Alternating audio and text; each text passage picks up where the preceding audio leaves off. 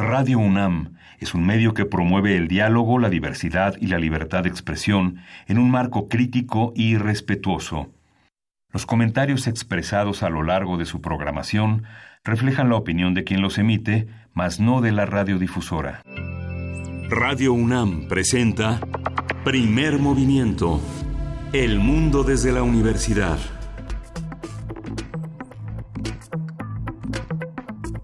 Hola, buenos días. Hoy es viernes 13, viernes 13 de marzo. Y son las 7.07 de la mañana aquí en la Ciudad de México. Estamos en la cabina de Radio UNAM ya, en primer movimiento. Berenice Camacho, buenos días. Hola, ¿cómo estás? Miguel Ángel Quemain, así es. Estamos en este viernes 13, eh, viernes de complacencias musicales, como cada viernes aquí en primer movimiento. Vayan enviando sus peticiones a nuestras redes sociales. Nos va a dar mucho gusto eh, pues eh, sonarlas por aquí a través de estas frecuencias universitarias. También es viernes de radio teatro algo adecuado pues para, para este fin, para este inicio del fin de semana.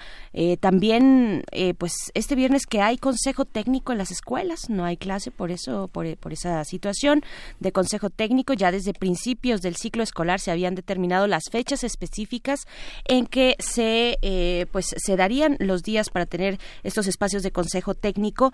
No habrá clases por esa razón y tampoco el lunes, tampoco el lunes. Así es que bueno nos espera un fin de semana interesante, pero también de descanso. Y, nos llega también el viernes con el último corte, el último corte de 15 casos confirmados del COVID-19.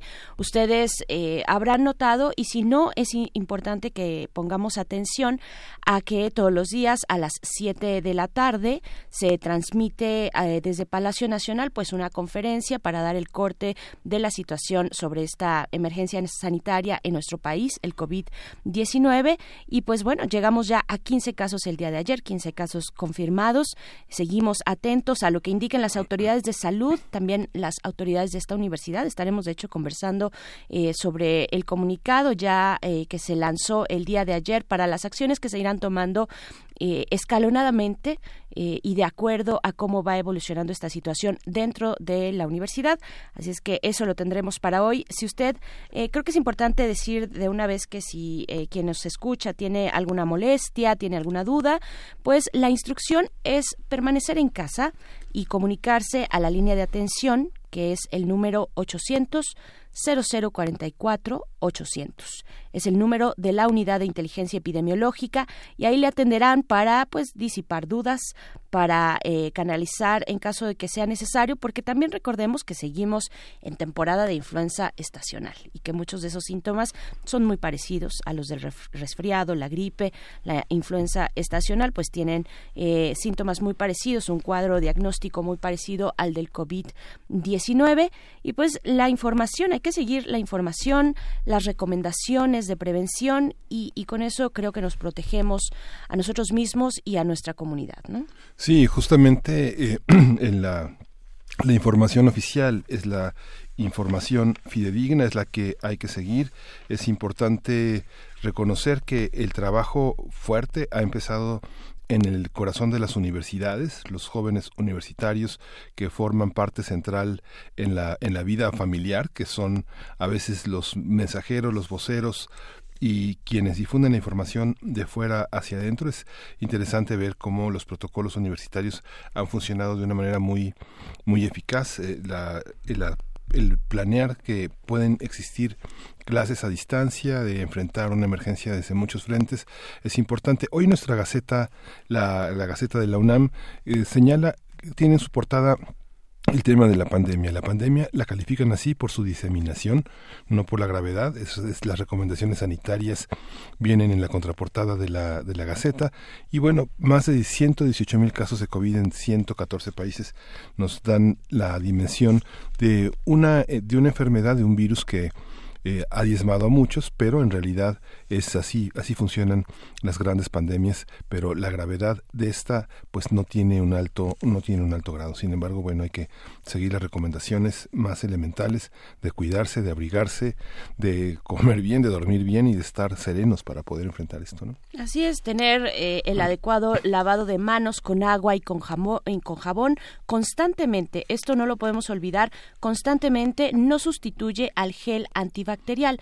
Se puede complementar, pero en realidad eh, lo principal es lavarse con agua y con jabón para que esta, eh, pues este coronavirus que es hidrosoluble, en fin, que tiene esta, pues e, este tipo de comportamiento frente al agua y, y al jabón se pueda pues eliminar.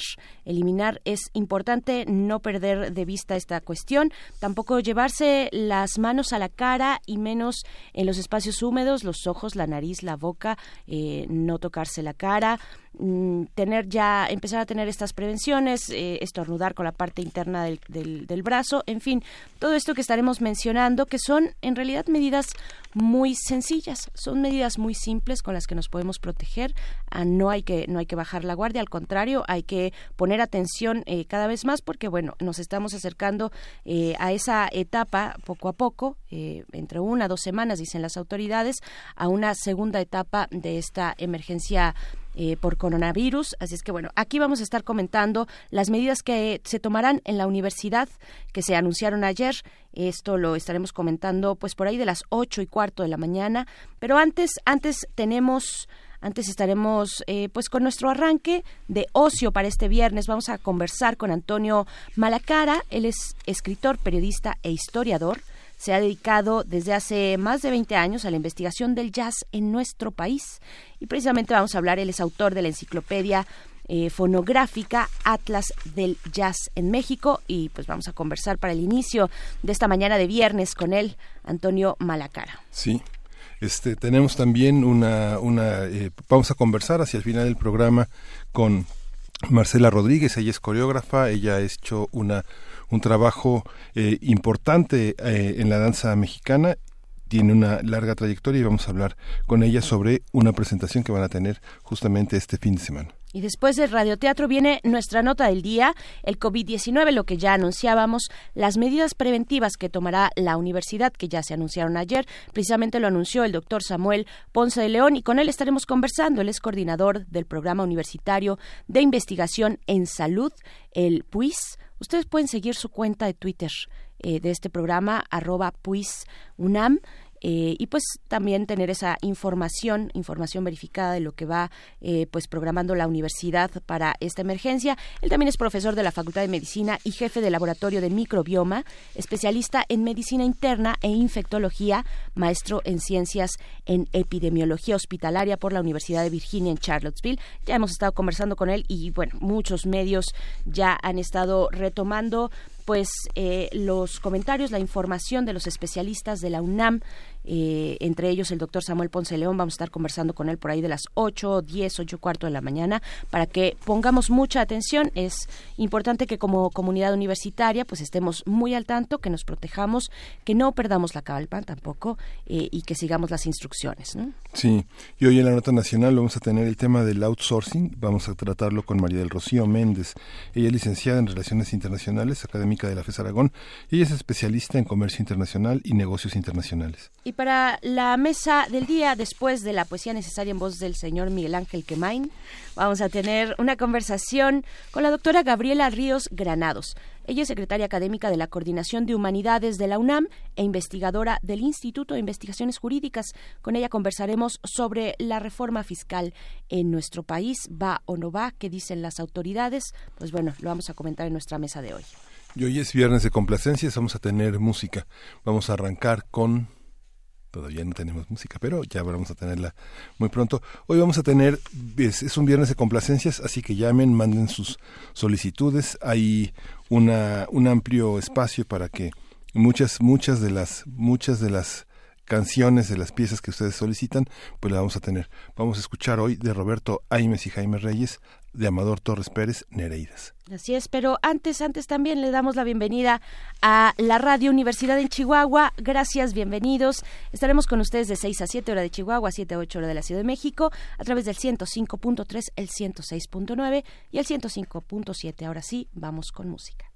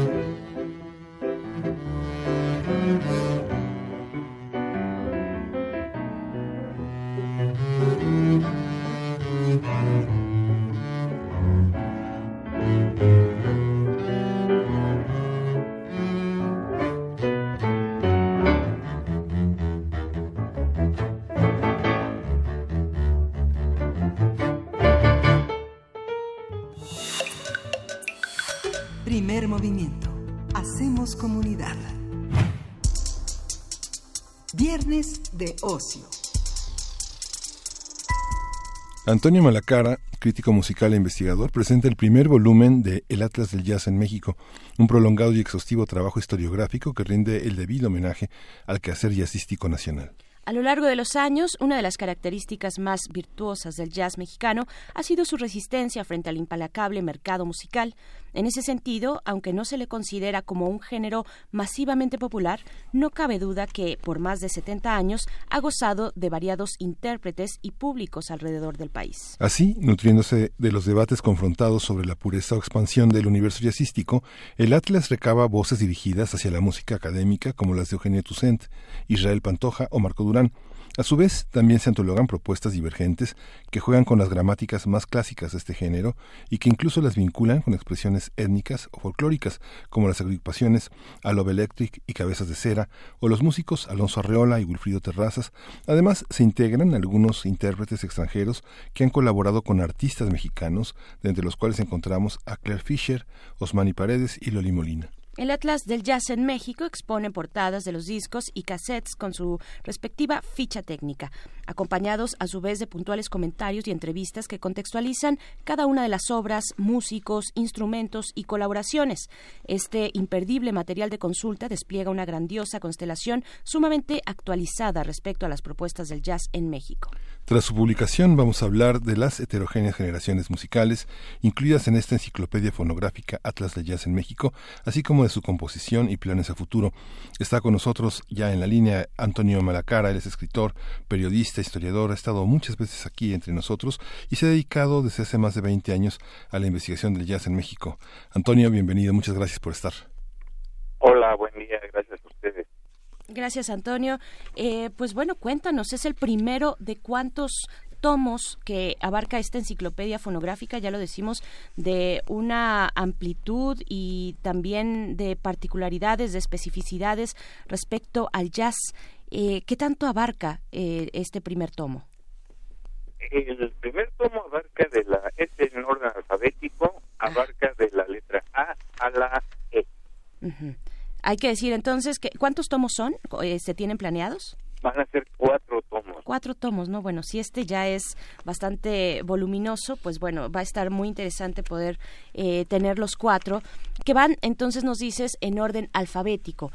¿Cómo consideras la selección? ¿Qué es lo que se queda eh, dentro de, de, este primer tomo y qué se queda fuera? Válgame Dios, pues se quedan afuera muchísimas cosas, lamentablemente.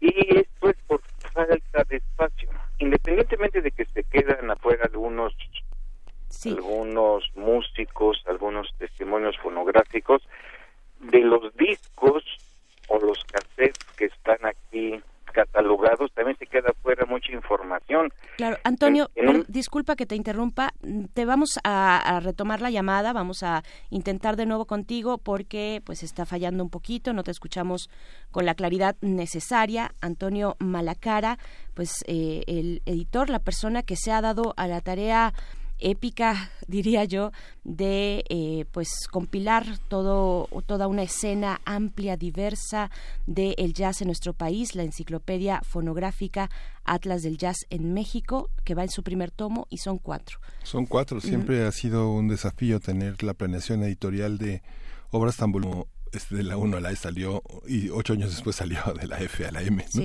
Pero bueno, este Antonio, continuamos, perdón, estabas este, explorando la pregunta de Berenice que se quedó afuera, que se quedó adentro y estábamos en lo que se quedó afuera.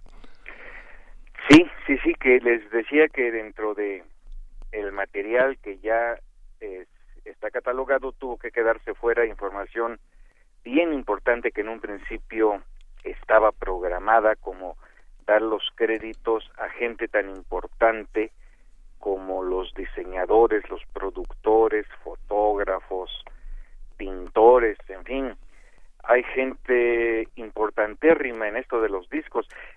Yo sé, me queda claro que ahora eh, la música se consume de manera diferente a como lo hacíamos hace 10, 20 años, pero el ritual de, de un disco sigue siendo sensacional, ¿no? El quitarle el celofán, el ver el booklet, eh, la, el trabajo de las portadas, que muchas veces son, sin exagerar, muchas veces son verdaderas obras de arte. Todo esto de los créditos a esta gente tuvo que quedar fuera porque porque teníamos que ahorrar espacio, pues. claro. También nos encontramos, bueno, ahora que hablas del disco como objeto eh, en sí mismo, nos encontramos también con el regreso del disco de vinil, ¿no? Eh, ya en, ya lleva algunos años eh, después de que llegó el cassette, el CD, en fin, otros soportes musicales. Pero ¿cómo, ¿cómo ver este regreso del disco de vinil en el contexto del jazz nacional, del jazz internacional también? que de hecho, de hecho nunca se fue el vinil, ¿eh? Así en en su totalidad nunca nunca se fue, siempre estuvo aquí, por supuesto en en proporciones pequeñas, ahorita o desde hace algunos años ha regresado eh, tremendamente fuerte, pero incluso hay un disco hace cuatro años en Inglaterra se editó un disco de Tino Contreras y ese ya fue un, un vinil. Y en los últimos tiempos varias personas como Hernán Hedges o algunos otros jazzistas han sacado sus, sus discos, sus LPs tradicionales y evidentemente el sonido es exquisito en, en, estos formatos. ¿Cómo, ¿Cómo hacer una enciclopedia fue tú eh, sabemos que bueno tú empezaste desde hace pues más de 30 años en esta en esta indagación y que yo creo que secretamente había siempre en ti esa, ese deseo de hacer algo que englobara y que recogiera esa diversidad que tú siempre como crítico tuviste desde diversos espacios. ¿Cómo ha sido esa historia? También es la historia de unos lugares donde se podía tocar, de unos palomazos que se podían echar diversos músicos en distintos espacios. Es una historia social y política de la música en México también, ¿no? Totalmente, totalmente. De hecho, en este punto que tocas, maestro Kemain, es es importantérrimo pensar que a principios del siglo XX había jazz en México, de hecho desde fines del siglo XIX los mexicanos, los músicos mexicanos han estado inmersos en este proceso. Pero bueno, ya en el siglo XX, la primera mitad del siglo XX, había bandas importantes de jazz que se han estado documentando poco a poquito con gotero y con lupa pero esto no se no se conocía como como era debido porque fue hecho a un lado. Todavía hay gente en la actualidad, aunque parezca mal chiste o chiste negro, que, que subvalora el, el, el jazz.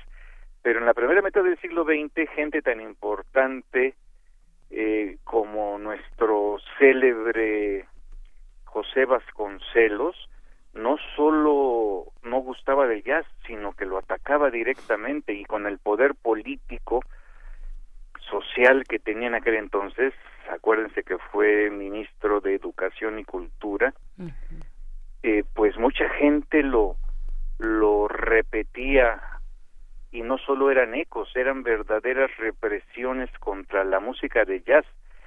No hay no hay un documento oficial. Tengo una amiga, Ilihutsi Monroy, en, en, la UNAM, en investigaciones históricas de, de, de, la UNAM, que dice que no hay un documento oficial donde Vasconcelos haya prohibido el jazz como ministro de Educación, pero sí hay una serie de declaraciones donde lo denostaba, donde decía que además de que era una intervención a, a, la santidad de nuestras eh, tradiciones culturales y musicales, que era música de trogloditas, en fin, tonterías ahí por el estilo, y por lo mismo no tenemos una una visión ni siquiera medianamente de lo que sucedía en el jazz en México por aquellas épocas, aunque sabemos que existía en algunos en algunos periódicos de la época de repente se anuncia algún evento y abajo con letras pequeñas dice y banda de jazz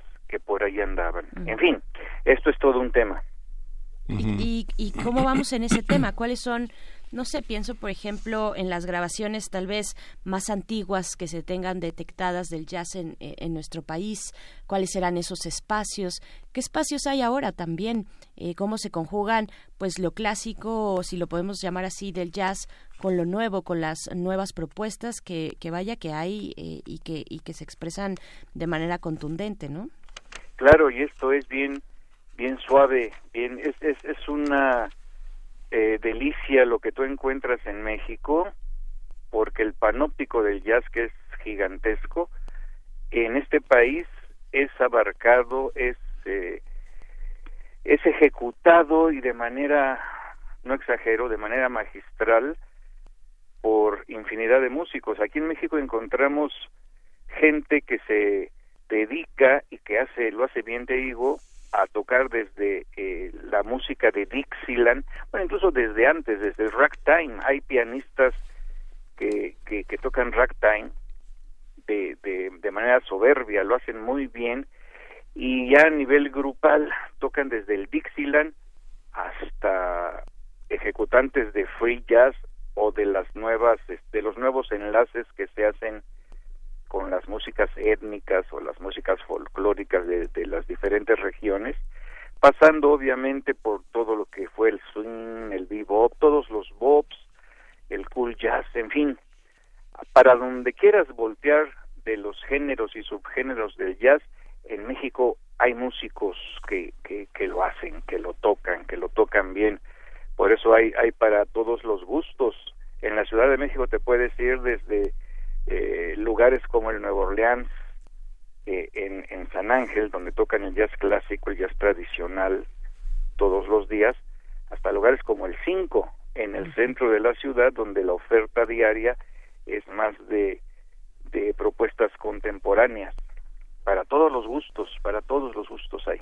Uh -huh. Así es. La evolución del jazz ha tenido también una, una parte sustancial en, en las escuelas de jazz. Eh, me imagino que parte de la enciclopedia tuvo que hacerse en esos archivos también en esa en esa consulta porque muchos de los músicos de jazz pues se han formado pues en otros géneros y con otras eh, con otras dotaciones instrumentales que han adecuado al jazz. Por ejemplo un poco el caso de Eugenio Toussaint no que ha habido músicos que no, han, no nunca han dejado de estar cerca de la academia y que pues de algún modo han protegido también al género no aunque en el caso de Eugenio Toussaint uh -huh, sí. el, el, camino fue eh, del rock al jazz y sí. del jazz a la música académica o, o, a la música mal llamada clásica pues sí. uh -huh. pero hubo un momento en el que el propio Eugenio publiqué hace unos años la biografía de Eugenio Toussaint y ahí él platica cómo se enfrentaba a esta disyuntiva de la academia de hecho el libro se llama eh, Eugenio Toussaint, las tangentes, el jazz y la academia, porque cuando él empieza a hacer música sinfónica, música académica, no podía dejar de lado o no podía evitar que por ahí existieran algunos rasgos jazzísticos o aromas jazzísticos en su obra.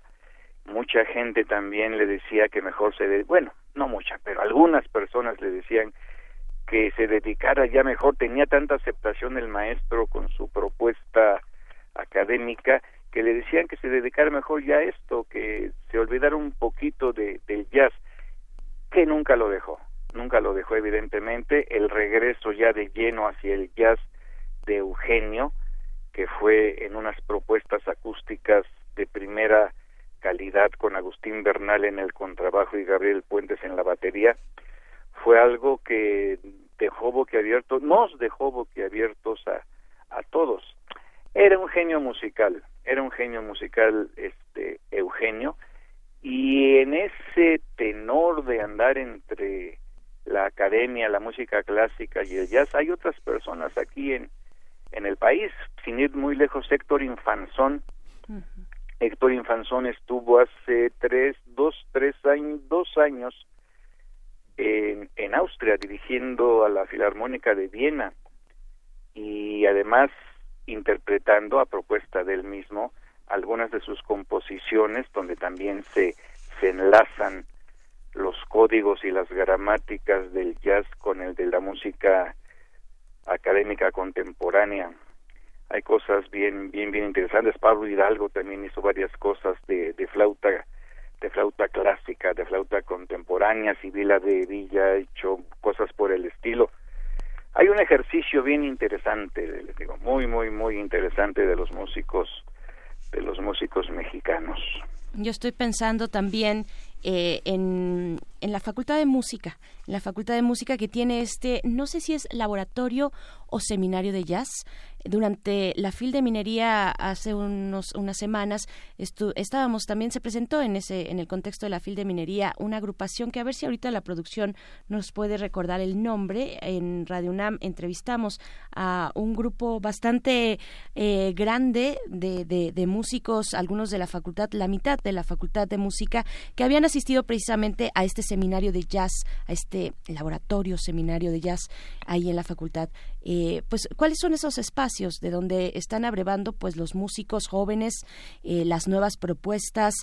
pienso en nuevas propuestas como a Love Electric, que es una, eh, pues que es un signo tal vez de los más relevantes ahora en la escena actual, ¿no?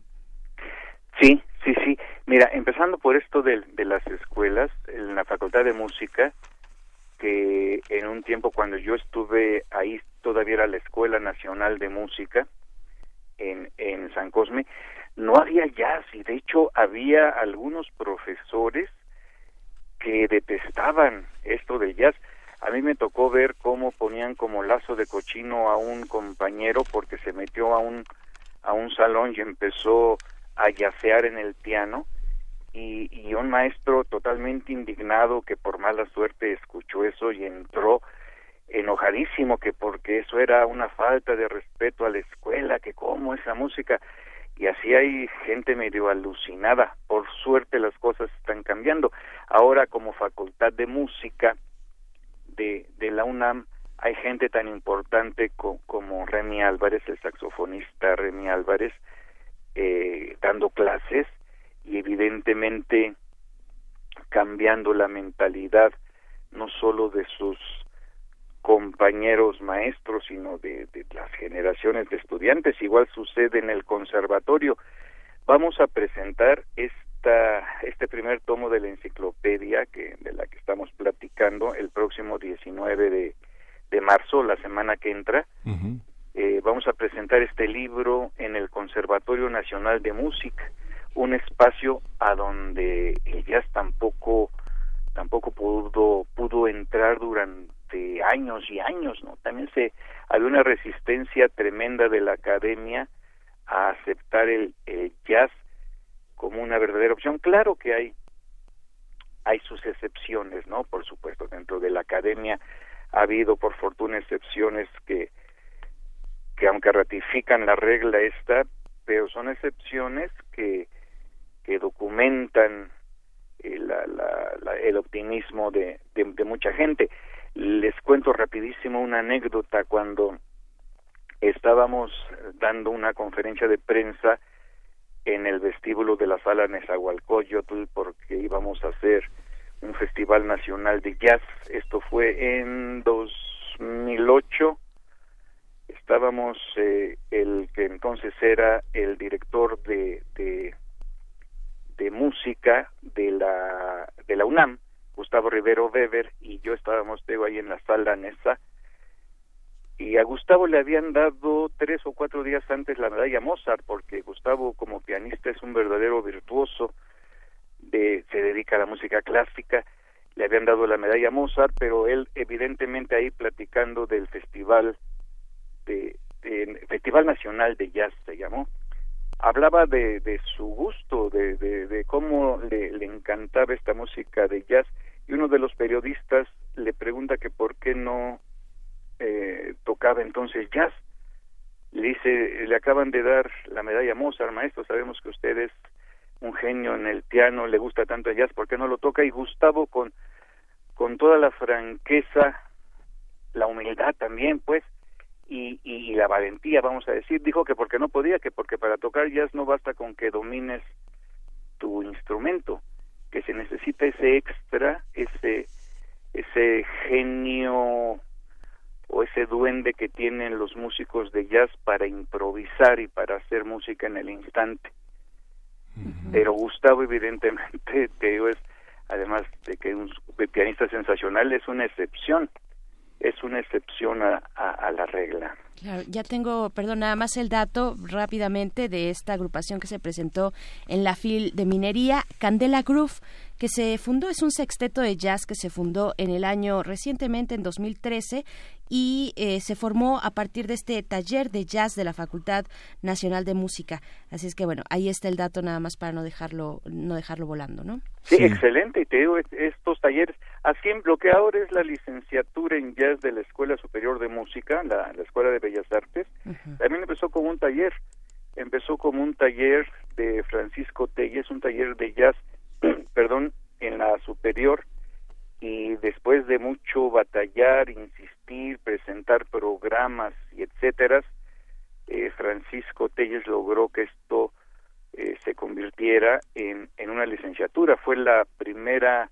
escuela, la primera institución eh, con una licenciatura en, en jazz. Ahora también en la Universidad de Ciencias y Artes de, Chiapas existe la licenciatura en música popular y, y en jazz. En Jalapa también existe la licenciatura. Bueno, de hecho en Jalapa existe un, un centro de, de estudios jazzísticos dentro de la Universidad Veracruzana en Chihuahua, el maestro Armando Núñez, estuve con ellos a fines del año pasado dando un curso y me platicó Armando Núñez, guitarrista de, de, jazz que estudió en la Universidad del Norte de Texas, de las mejores escuelas de música que hay en el mundo, y por fin Armando está logrando que se vaya a instituir una licenciatura también en la Universidad de Chihuahua y así se va por el estilo, aunque les diré que aunque evidentemente es un soporte técnico sensacional estar estudiando esto a nivel universitario, siempre se necesitará una embarradita de banqueta para que para que la música de jazz fluya con con, con, con, con más sabor, con, con, más intensidad. Esto se ha debatido y me lo podrá debatir incluso gente que este que sea un poco más purista en el rollo, pero yo estoy convencido de que siempre se necesita un poquito de humo, de, escape de algún coche para que la academia, todas las herramientas que tú puedas adquirir y, y que ayudan, repito, eh, lógicamente en, en tus estructuras armónicas o tus propuestas estéticas, se necesita algo pues de, de, olor a banqueta para que suene todavía mejor tu, tu, tu rola cuando haces composiciones jazzísticas.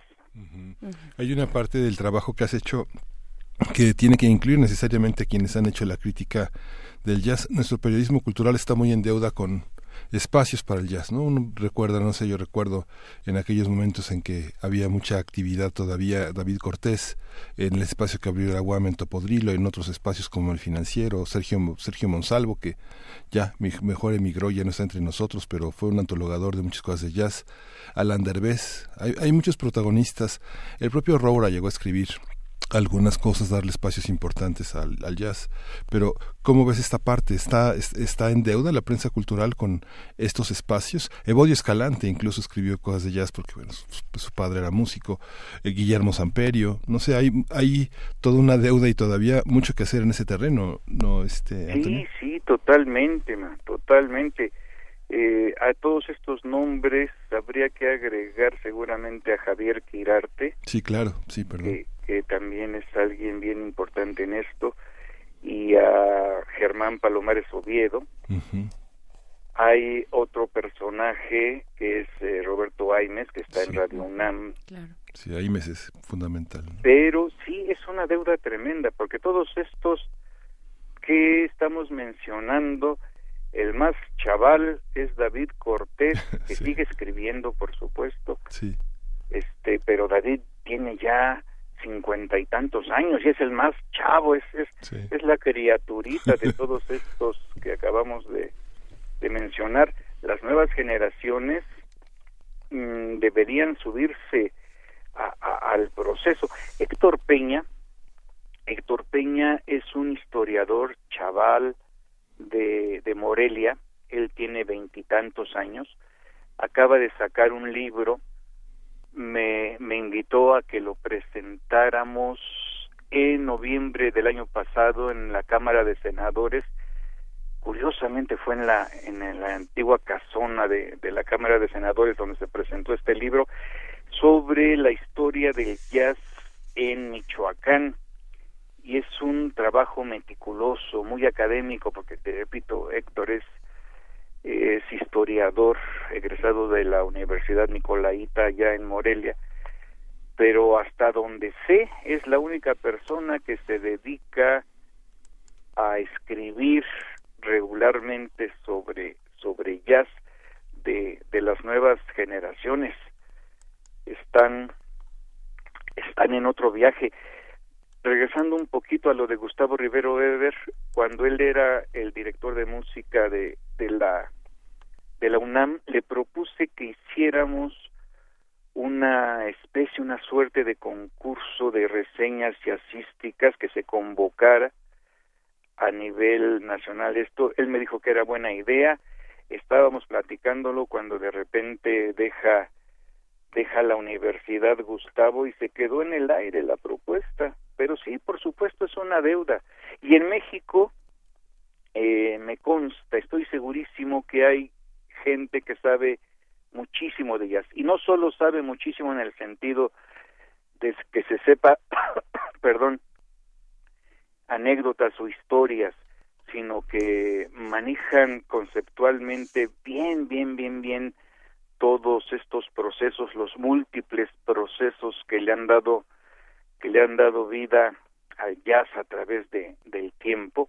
Hay gente que sabe mucho de jazz, pero como está tan tan descuidado, lo hemos dicho y escrito en diferentes ocasiones que como el jazz es lo más clásico de la música popular y simultáneamente es lo más popular de la música clásica, entonces queda en una especie de emparedado, de sándwich cultural, a donde no se asoman mucho las ni las autoridades ni los estudiosos, al menos no no muchos, y esto no es privativo de México, es, es algo a nivel mundial. Cada vez, cada vez es más la gente que se acerca por fortuna, pero sigue siendo esta gran bronca. Entonces, la gente o los institutos, las instituciones que se dedican al estudio de la música popular, rarísima vez voltean hacia el jazz, porque sienten que es otro mundo, otro planeta o una o una esfera de de, gen, de músicos muy creídos, pues. Hmm. Y la gente en la academia, repito, por fortuna no todos, pero mucha gente en la academia subvalora el jazz. Por lo mismo, entonces, eh, no, no se ha atendido y, y si tú te dedicas a esto, hubo hace años una pareja que estaba haciendo un trabajo para, para una maestría de la universidad, creo que era del Valle de México, de alguna universidad particular, pues. Me entrevistaron para su trabajo de, maestría, no sé por qué, pero escogieron el tema del jazz en México y me preguntan qué se hace maestro para dedicarse a, a, escribir, para dedicarse de tiempo completo a escribir sobre jazz en este país. Y les dije que lo primerito, lo primerito era hacerte la idea de que vas a ser pobre toda la vida y que lo demás eh, se, se, se hacía fácil, resultaba ya más mucho más sencillo. Pues eh, Antonio Malacara, nos quedan dos minutos nada más de esta conversación. Y yo no quiero dejar fuera, ahora que hablamos de nuevas generaciones, de la ausencia tal vez de prensa eh, cultural que se asome al jazz, a la escena del jazz, yo no quiero dejar de hablar de las mujeres en el jazz. Hay eh, grandes intérpretes en nuestro país, bueno, eh, Iraida Noriega, Betsy Pecanis, por supuesto, eh, las hermanas Bejan del Bejan Project, pienso también en Laika, Leica Moshan, que estuvo presentándose aquí creo que el año pasado, por principios tal vez del año pasado, en la sala Julián Carrillo estuvo por aquí ella que tiene una voz privilegiada, que realiza estos loops eh, a través de su voz con un aparato también que reproduce una y otra vez los, los a manera de coros, de, de, un, tal vez de mantras, no lo sé. ¿Cómo está la escena del jazz respecto a las mujeres? Cada vez hay más, cada vez hay más, y no solamente cantantes, eh, como mencionas ahorita de Leica con, con su máquina de loops que lo hace magistralmente. Hay pianistas, bueno, tenemos a Olivia Revueltas, eh, una pianista, es toda una institución en México, la, la maestra, pero ella era la única, o al menos la, la que tenía un perfil más, más grande como instrumentista, que no se dedicaba a cantar, que es excelente que haya cantantes como todas las que mencionas, podríamos ahí incluir a, Elizabeth Mesa o, a Patricia Carrión, Verónica Ituarte, todas estas cantantes estupendas. Pero ahora están surgiendo eh, pianistas, nuevas pianistas como Patricia Reyes, que durante mucho tiempo estuvo en, en San Cristóbal de las Casas, ahora está en Guadalajara, que es un portento, un portento en el piano, está Fabiola Frangiuti en, en los saxofones, igual que Carmen Fuerte, Carmen Fuerte, saxofonista de primera línea, ella eh, da clases en el Conservatorio del Estado de México, allá en, en Toluca, pero además como compositora es algo fuera de, de serie, Carmen. Carmen tiene, bueno, está a punto de sacar su tercer disco como Carmen Fuerte y Asociados, y, y es algo, te digo, fuera, fuera de, de serie. Mencioné hace rato a Sibila de Villa, una flautista también. claro. En fin, hay cada vez más, más este, mujeres. Hay un bueno, hubo un festival que ahora por falta de presupuestos ha tenido que suspenderse, pero en Puebla durante cinco o seis años hubo un festival que se llamaba Ellas, E-Jazz, sí. y solo eran invitadas mujeres a este festival y ahí desfilaron verdaderas verdaderas maestras del del género por ahí anda también todavía bueno todavía perdón tocando nuevamente y con mucha fuerza, con, con, mucha intensidad, eh, Ana Ruiz. Ana Ruiz, pianista también, fue compañera de Henry West durante años con el grupo Atrás del Cosmos. Así es, bien, y pues, ahora no, eh, Ana... No acabaríamos. Sí, sí, sí, Ana acaba de hacer nada más rápidamente, te digo, el grupo Seaguatl, que es de frillas con puras mujeres. Pues vamos a seguirlo. Antonio Malacara, se nos ha sacado el tiempo, qué lástima, pero es solamente el primero de cuatro tomos de esta enciclopedia fonográfica Atlas del Jazz en México, de tu autoría, pues estaremos eh, pues llamando de nuevo, conversando contigo para el siguiente y los que vengan, todos eh, los lo que se tenga que hablar de jazz, te agradecemos mucho. Gracias a ustedes, buen día. Hasta pronto. Pues una complacencia para Antonio Malacara, nada menos que el jazz de Chile Morán, Chris Blues.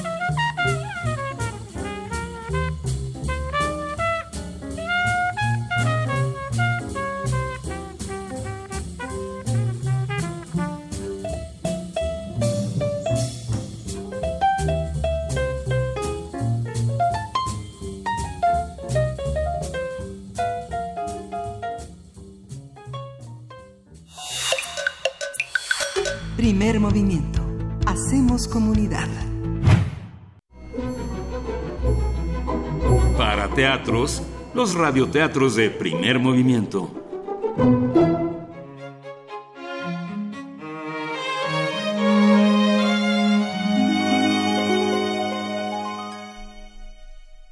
Doña Minina, de El Sendero de los Gatos Apachurrados, cuento de Alfonso Oregel. Ilustraciones de Anabel, Prado y Jorge Mendoza.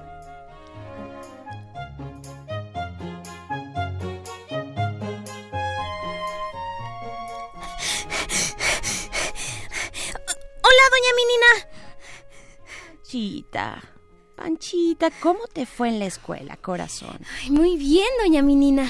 Ah, entonces te mereces unos animalitos de chocolate. Gracias, doña Minina. Em, voy a querer puros gatitos. Tómalos, corazón. Que los disfrutes mucho. Gracias, doña Minina.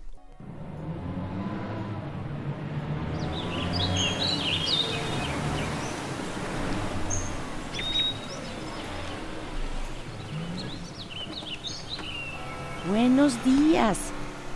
¿Podría darme medio kilo de maíz, por favor? Muchas gracias, joven. Que tenga usted un hermoso día.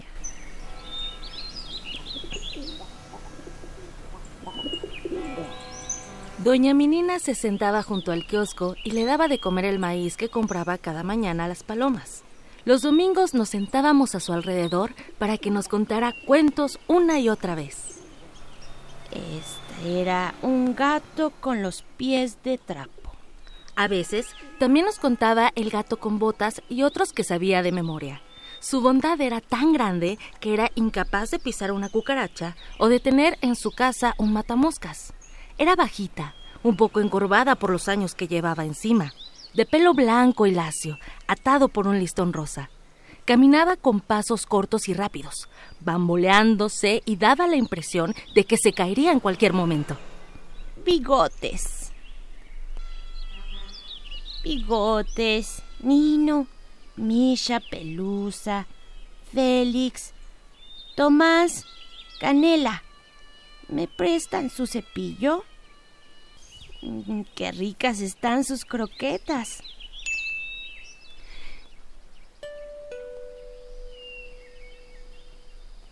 Doña Mía, qué bien que ya está aquí. Pásele.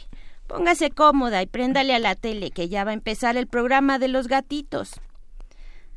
Ahorita traigo el chocolatito caliente y las donitas glaciadas. Ya me las estoy saboreando. Hola, doña Minina. Panchita. Ay, pero qué pesada mochila estás cargando. Tu espalda se va a lastimar. No te olvides de tomar tus animalitos de chocolate, corazón. Doña Minina siempre me daba una sonrisa tan dulce como el bigote de azúcar que le dejaban las donas. La veía, frágil como un palillo de dientes, e imaginaba que así fue mi abuelita, la mamá de mi mamá, a quien conocí solamente a través de fotos y de un mantel bordado que ella sacaba de un cajón cada Navidad para ponerlo en la mesa del comedor. Tal vez por eso me enternecía. Abuelo Pellico, ya llegué. Ya te escuché, chamaca. Y hoy que saludaste a esa fastidiosa mujer. Y hoy también que ella te contestó con esa asquerosa vocecilla dulzona que sale de su garganta. Su terrible olor a gato remojado llega hasta acá. Ay, no lo soporto. Esa viejecilla es muy sospechosa. Nadie es tan bueno en este mundo.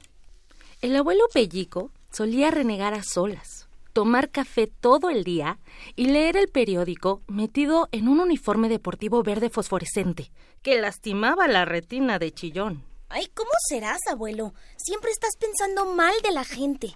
Lo que pasa es que ella es buena a secas y tú eres un viejito corajudo que reniega por todo. Qué falta de respeto. Ahora de castigo no te daré de cenar huevos revueltos con mermelada para que se te quite lo grosera. Oye, abuelo Pellico, ¿por qué me avientas tu bastón? También me refugié en mi cuarto. Tiré la mochila lo más lejos posible. Y dejé caer mi cuerpo en el flácido colchón. Miré a la pared, los restos de un cartel de Winnie Pooh que me avergonzaba, un banderín del Necaxa que ya nada me decía, un calendario cursi lleno de consejos maternos que no me atrevía a quitar por temor a que mi mamá se sintiera mal, y encima del buró un retrato de Mino, lamiéndose los bigotes.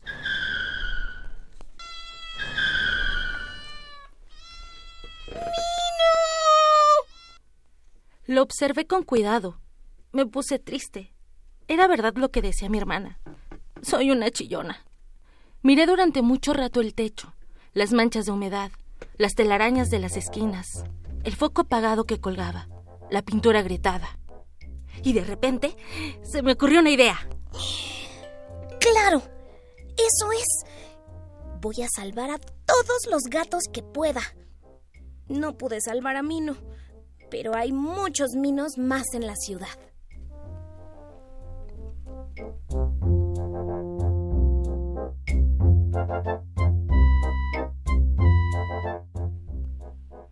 Doña Minina, de El Sendero de los Gatos Apachurrados, cuento de Alfonso Oregel, ilustraciones de Anabel Prado y Jorge Mendoza.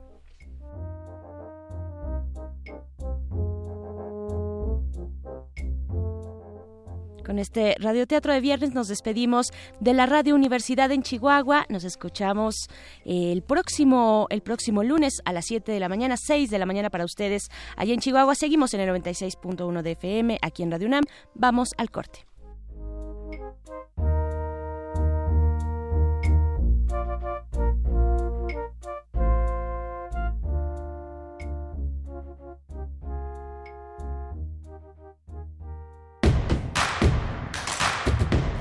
Síguenos en redes sociales. Encuéntranos en Facebook como Primer Movimiento y en Twitter como arroba PMovimiento. Hagamos comunidad.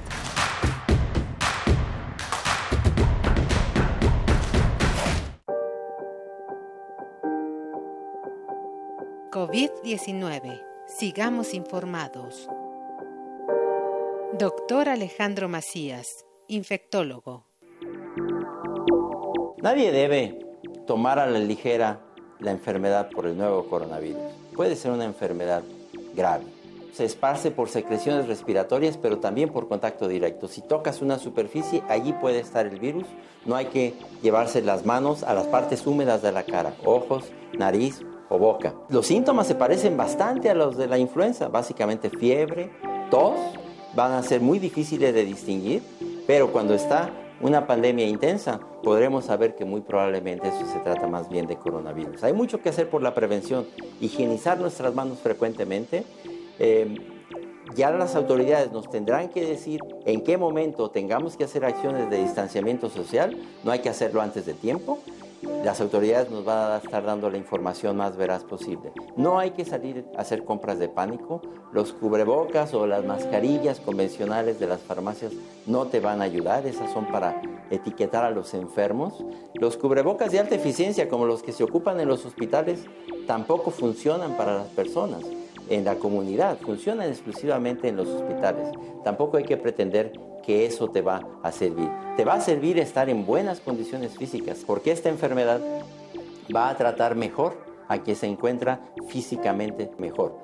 Pero hay buenas noticias también en que la mayoría de las personas no van a tener una enfermedad grave, es lo que se conoce como el 80-15-5. 80% o no van a enfermar gravemente o van a tener un cuadro completamente asintomático que muy probablemente no los va a llevar ni a ver a los doctores.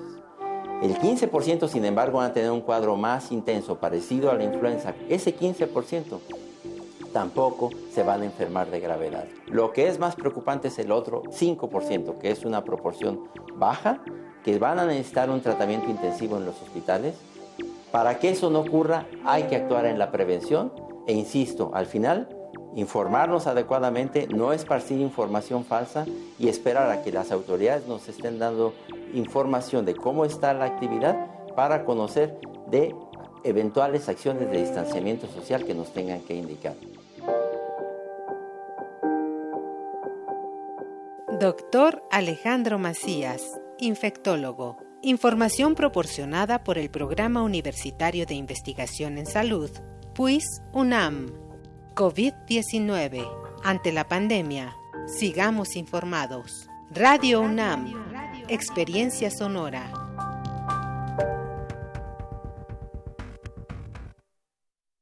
Mi INE está hecho de la certeza que las y los ciudadanos le damos a las elecciones. Mi INE está hecho de transparencia. La participación voluntaria de quienes vigilamos los procesos electorales nos da confianza a todas y todos. Si quieres hacer algo grande por la democracia, presenta tu solicitud para ser observador u observadora electoral en las oficinas del INE de tu localidad y participa en las elecciones de Coahuila e Hidalgo. Infórmate en INE.mx. Porque mi país me importa, seré observadora electoral en las elecciones de este 7 de junio. Contamos todas, contamos todos. INE. Mojar, enjabonar, frotar, frotar, frotar, enjuagar y secar.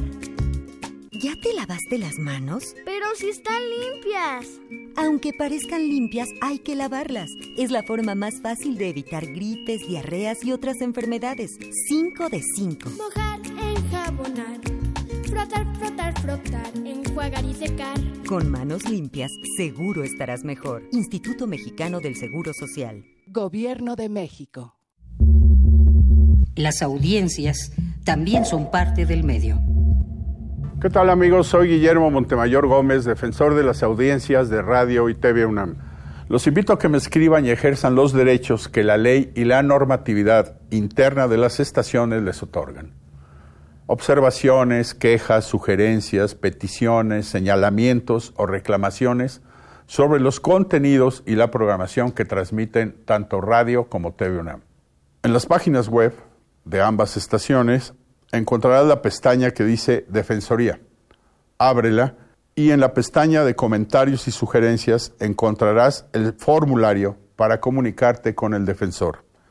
Además de información precisa sobre la Defensoría, informes, documentos normativos, tanto externos como internos, y algo que es muy importante, que es el código de ética.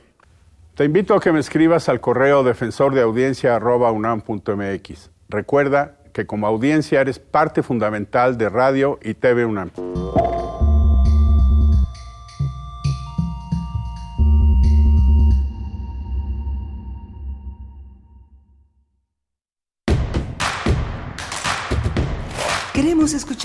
Llámanos al 55 36 43 39 y al 55 36 89 89. Primer movimiento. Hacemos comunidad.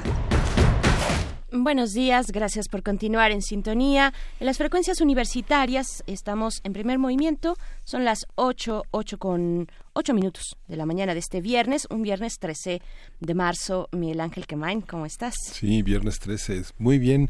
Tenemos, tuvimos una conversación al inicio del programa con Antonio Malacara en la que desde hace muchos años ha trabajado incansablemente por descifrar toda la, todos los mundos del jazz no hablamos de Cortázar y de ese mundo del jazz que forma parte de la literatura, porque este hay quienes tuvimos la fortuna de tomar varias veces la misma clase con Federico Álvarez, que hacía una extraordinaria exposición en la Facultad de Filosofía y Letras de este cuento de Julio Cortázar, El Perseguidor, y era como un lugar común para romper el hielo en vez de en qué trabajas o si estudias o a qué hora es, era ¿te gusta el jazz? Mm. Y estaba ahí protagonizando siempre Cortázar con El Perseguidor, mm. con este este Charlie Bird Parker como, como música de fondo de los amores de los 60s y 70s, ¿no? que es eh, inmortal ese cuento. Y inmortal explicación de Federico Álvarez. No sé si habrá esa clase alguna vez en Descarga UNAM o si alguien habrá grabado esa clase de Federico Álvarez. Casi, casi la repetía este línea por línea esa maravillosa clase que, que a la que yo creo que muchos fuimos adictos de ir a escuchar permanentemente al maestro Federico Álvarez. Así es. Este relatando Cortázar. Así es, pues bueno, cuéntenos ustedes también eh, cuáles son sus anécdotas en torno al jazz, al jazz y la literatura, probablemente. Eh, están nuestras redes sociales, eh, están un poquito, yo creo que dormidos, están escuchando con atención, no me queda duda, pero también pueden participar escribiéndonos, haciéndonos eh, pues partícipes de sus comentarios que nosotros podremos leer en la medida de lo posible aquí a través de estos micrófonos, arroba PMovimiento en Twitter, así nos encuentran, Primer Movimiento UNAM en Facebook y pues bueno, eh, venimos de hablar de jazz, venimos de radioteatro, venimos también eh, para saludar a quienes nos escriben. Berenice Camacho, eh, Berenice Camacho, Berenice González dice nos encanta el radioteatro de primer movimiento. Mayre Elizondo también nos aplaude por el radioteatro, muy bien.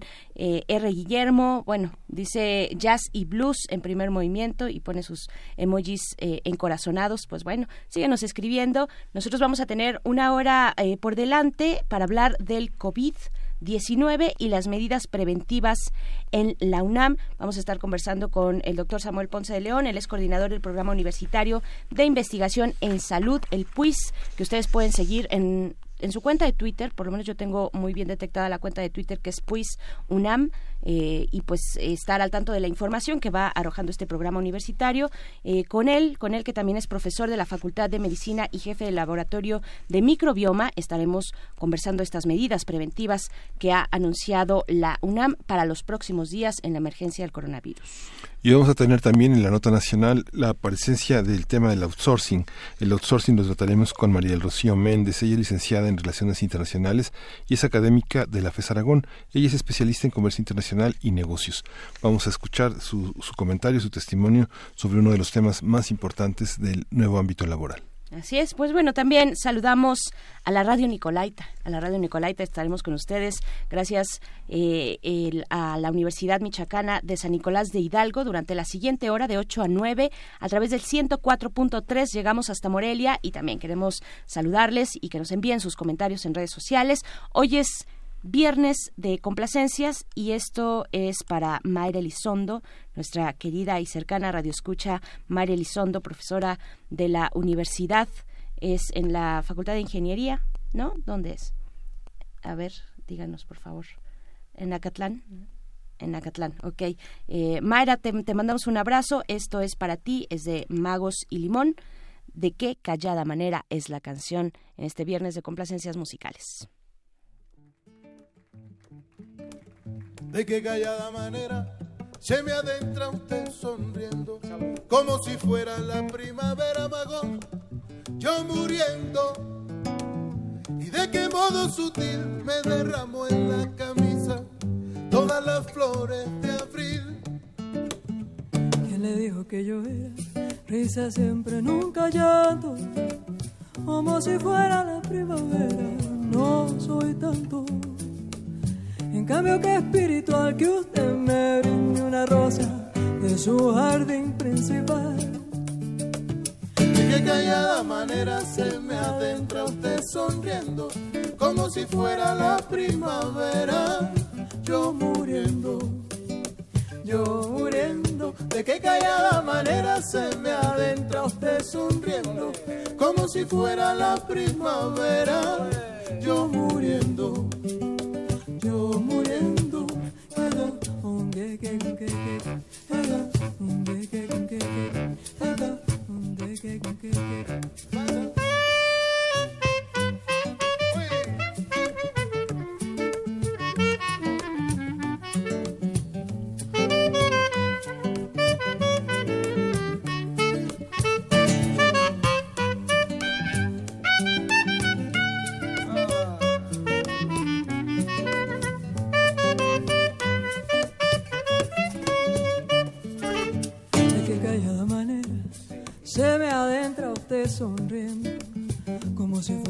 Primavera y yo muriendo. Y de qué modo sutil me regaló en la camisa todas las flores de abril. Él le dijo que yo era risa siempre, nunca llanto, como si fuera la primavera. No soy tanto. Primer movimiento. Hacemos comunidad. Nota del día. La Comisión Universitaria para la Atención de la Emergencia del Coronavirus anunció ayer la puesta en marcha de la en la UNAM de la fase 2 de contingencia por la COVID-19. Se trata de una serie de medidas como el distanciamiento social, seguir las recomendaciones sobre el frecuente lavado de manos y de superficies, entre otras. De acuerdo con los especialistas de la UNAM, México se encuentra en una transición entre las fases 1 y 2, por lo que es momento de tomar decisiones y acciones preventivas para no actuar de manera reactiva en algunas semanas. Entre las acciones que tendrán que ponerse en marcha a partir del 23 de marzo son la reducción del número de eventos masivos como congresos, simposios, festivales en lugares cerrados. El cuerpo de directores de la UNAM ha sostenido reuniones para tomar acciones directas con el objetivo de limitar las cadenas de contagio entre la comunidad universitaria. A partir de las recomendaciones y opiniones de los expertos de la UNAM ante la presencia inminente del COVID-19, vamos a hablar de las medidas que serán implementadas entre la comunidad universitaria en los próximos días. Está con nosotros el doctor Samuel Ponce de León, integrante de la Comisión Universitaria para la Atención de la Emergencia del Coronavirus coordinador también del Programa Universitario de Investigación en Salud de la UNAM y profesor de la Facultad de Medicina y jefe del Laboratorio de Microbioma. Eh, él es también, Samuel Ponce de León, especialista en Medicina Interna e Infectología, maestro en Ciencias en Epidemiología Hospitalaria por la Universidad de Virginia en Charlottesville. Samuel, muchas gracias otra vez por estar con nosotros. Eres nuestro, eres nuestro bastón de mando. No, mucho gusto, encantado de estar con ustedes. Gracias, Samuel. Gracias. Pues ponnos al día, ¿cómo, cómo, cómo entramos? La universidad ha estado de una manera puntual, informando constantemente, utilizando todos los medios a su alcance. La, la comunidad universitaria en este sentido es eh, la preocupación central, ¿no? Sí, bueno, eh, estamos ciertamente muy atentos al desarrollo de los eventos eh, a nivel global y lo que estamos viendo uh, que ocurre aquí en el país nos queda perfectamente claro que tenemos un problema grave en evolución y que en este momento no estamos eh, teniendo a la vista las señales más evidentes, como sería el número de enfermos en, números crecientes, pero es eh, cuestión de tiempo nada más.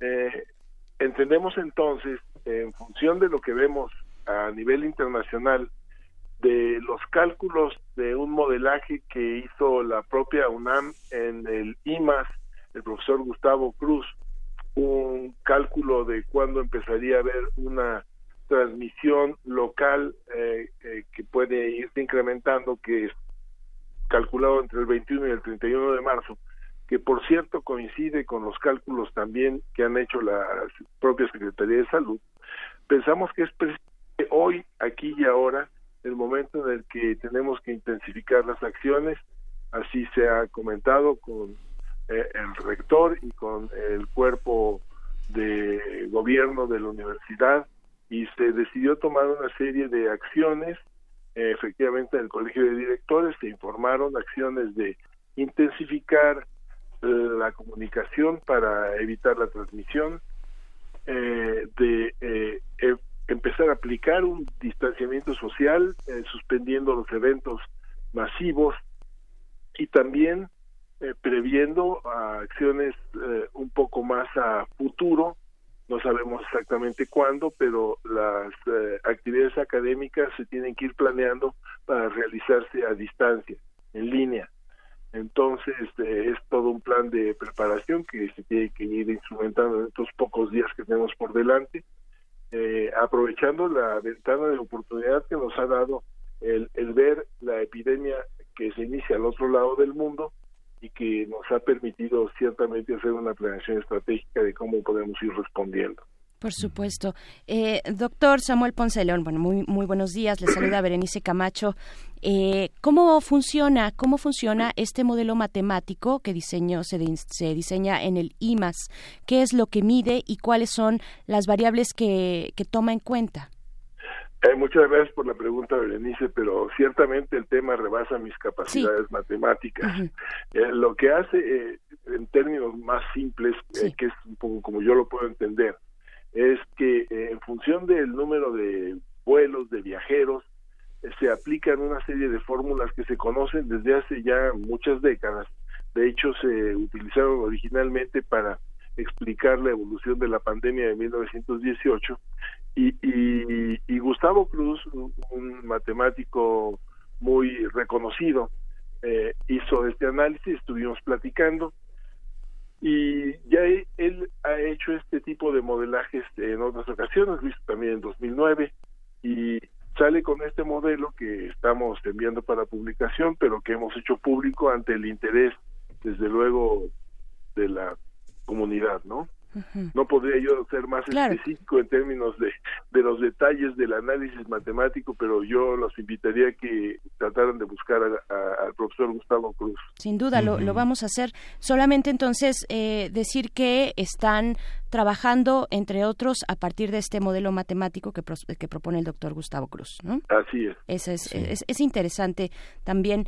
Eh, pues bueno, ¿cuáles son? Yo creo que sería importante... Eh, ser, tener mucha claridad de cuáles son las medidas en las que, que, se están desplegando la universidad el día de hoy en el momento de, de, este día, viernes, porque, bueno, todo va cambiando prácticamente hora con hora, día con día, se dan nuevas condiciones y, en qué momento se estaría pensando, por ejemplo, en reducir el número de estos eventos masivos, daban la fecha del 23 de marzo, distinguir un poco entre las acciones que se llevan a cabo en este momento y aquellas que se prevén para días posteriores como el 23 de marzo.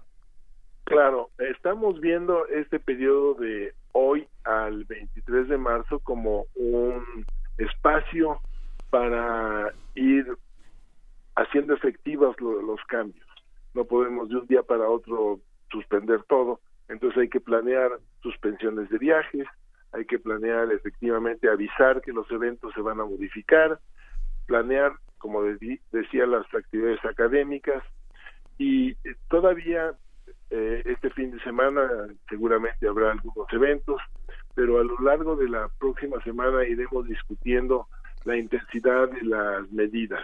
Esto es para los eh, eventos masivos. Eh, en nuestra práctica cotidiana, sí tenemos que tener claros desde hoy que eh, un grupo particularmente lábil a complicaciones graves por la enfermedad son los mayores, somos los mayores de 60 años y tendremos que tener particular cuidado en evitar efectivamente la posibilidad de contacto que pudiera resultar en infección y eventualmente en alguna complicación más grave.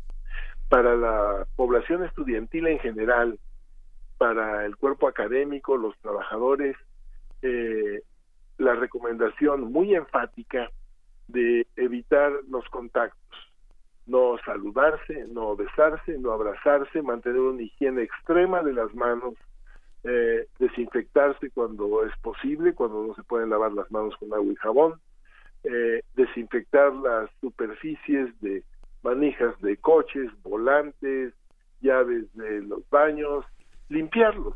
No hay que usar propiamente un desinfectante, pero sí mantener una limpieza lo más eh, eh, intensa posible. Eh, y desde luego, en caso de que alguien presente manifestaciones de infección respiratoria, pues primero que nada tomarlo con calmo, porque no es una enfermedad que en términos generales pudiéramos decir que es de alta gravedad, porque no lo es para la gran mayoría de las gentes que se infectan. Lo será para uno de cada cinco personas, eh, eh, a lo mejor menos, en donde desarrollarán un cuadro que puede ser similar de influenza en términos de intensidad de los síntomas y que se podrá ir manejando de una forma de autocuidado como lo hace uno habitualmente con un catarro, un catarro fuerte, se queda en su casa en reposo con líquidos suficientes, con sintomáticos para el dolor, para la temperatura, pero si las condiciones se modifican, no hay falta de aire, hay que buscar eh, cuidados y ya en las instituciones hospitalarias. Un objetivo es no saturar estas instituciones. Eh, entonces, con estas eh, consideraciones que se tienen que aplicar simpáticamente ya a partir de estos eh, días y que tendremos que mantener por un periodo que de entrada no podríamos eh, ponerle un límite próximo, serán las próximas semanas, tendremos que ver cómo evoluciona la transmisión de la infección en el país, es como podremos contender con menos riesgo para nosotros, desde luego, menos riesgo para las familias, eh, y podremos ir viendo cómo evoluciona la, la infección sin un pico de eh, eh, epidémico muy elevado, muy acentuado, sino algo más atenuado que vaya ocurriendo paulatinamente. Sí, ahí Samuel, hay una parte que es muy importante que en los últimos años en la universidad ha tenido lugar, que es el trabajo a distancia.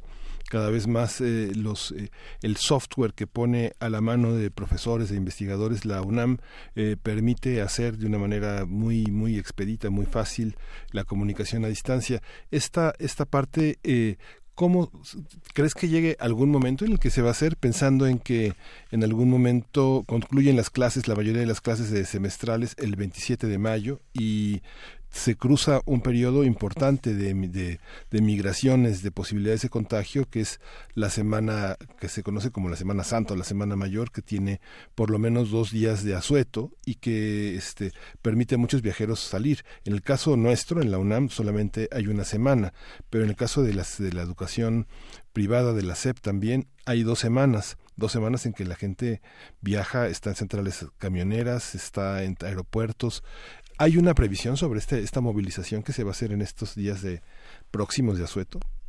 Bueno, eh, no hay una recomendación específica en este momento para estas situaciones. Claramente las tenemos en el horizonte como eh, e, eventos que pueden representar eh, una transmisión intensificada.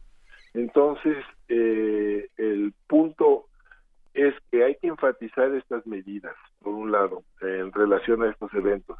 Y por otro lado, eh, lo que señalabas en términos de la educación a distancia es extraordinariamente importante y ciertamente la universidad tiene eh, una gran capacidad en relación a múltiples eh, plataformas que se pueden utilizar y que tendrán que hacer eh, uso de ellas realmente los, los profesores y los alumnos para mantener una comunicación en el caso de que fuera necesario ir restringiendo algunas actividades. Eh, es posible que sea necesario hacerlo eh, en un futuro a, corto plazo. Todavía no se ha delimitado ninguna indicación en ese sentido, pero vamos a ver cómo se desarrolla la epidemia y vamos a ir tomando oportunamente las medidas que eh, vayan eh, siendo pues de mayor beneficio para la población universitaria y en general para la población de del país. Claro. Doctor, ¿qué tendría que pasar para encontrarnos en ese escenario, en el escenario de las clases virtuales, por ejemplo? Pues tendría que tener una transmisión eh, ya intensa eh, en la ciudad, eh, con una transmisión sostenida, demostrada. No ha sido el caso hasta ahorita. Entendemos que la ventana por la que estamos viendo el desarrollo de los eventos es una ventana pequeña porque no ha sido mucho el número de estudios que se han hecho. Esto se va a intensificar en los próximos días y podremos ir conociendo con mejor detalle eh, qué está ocurriendo realmente en términos de, contagios, que será el indicador que nos diga eh, qué tan intensas tienen que ser las medidas de eh, restricción de las congregaciones de, grupos.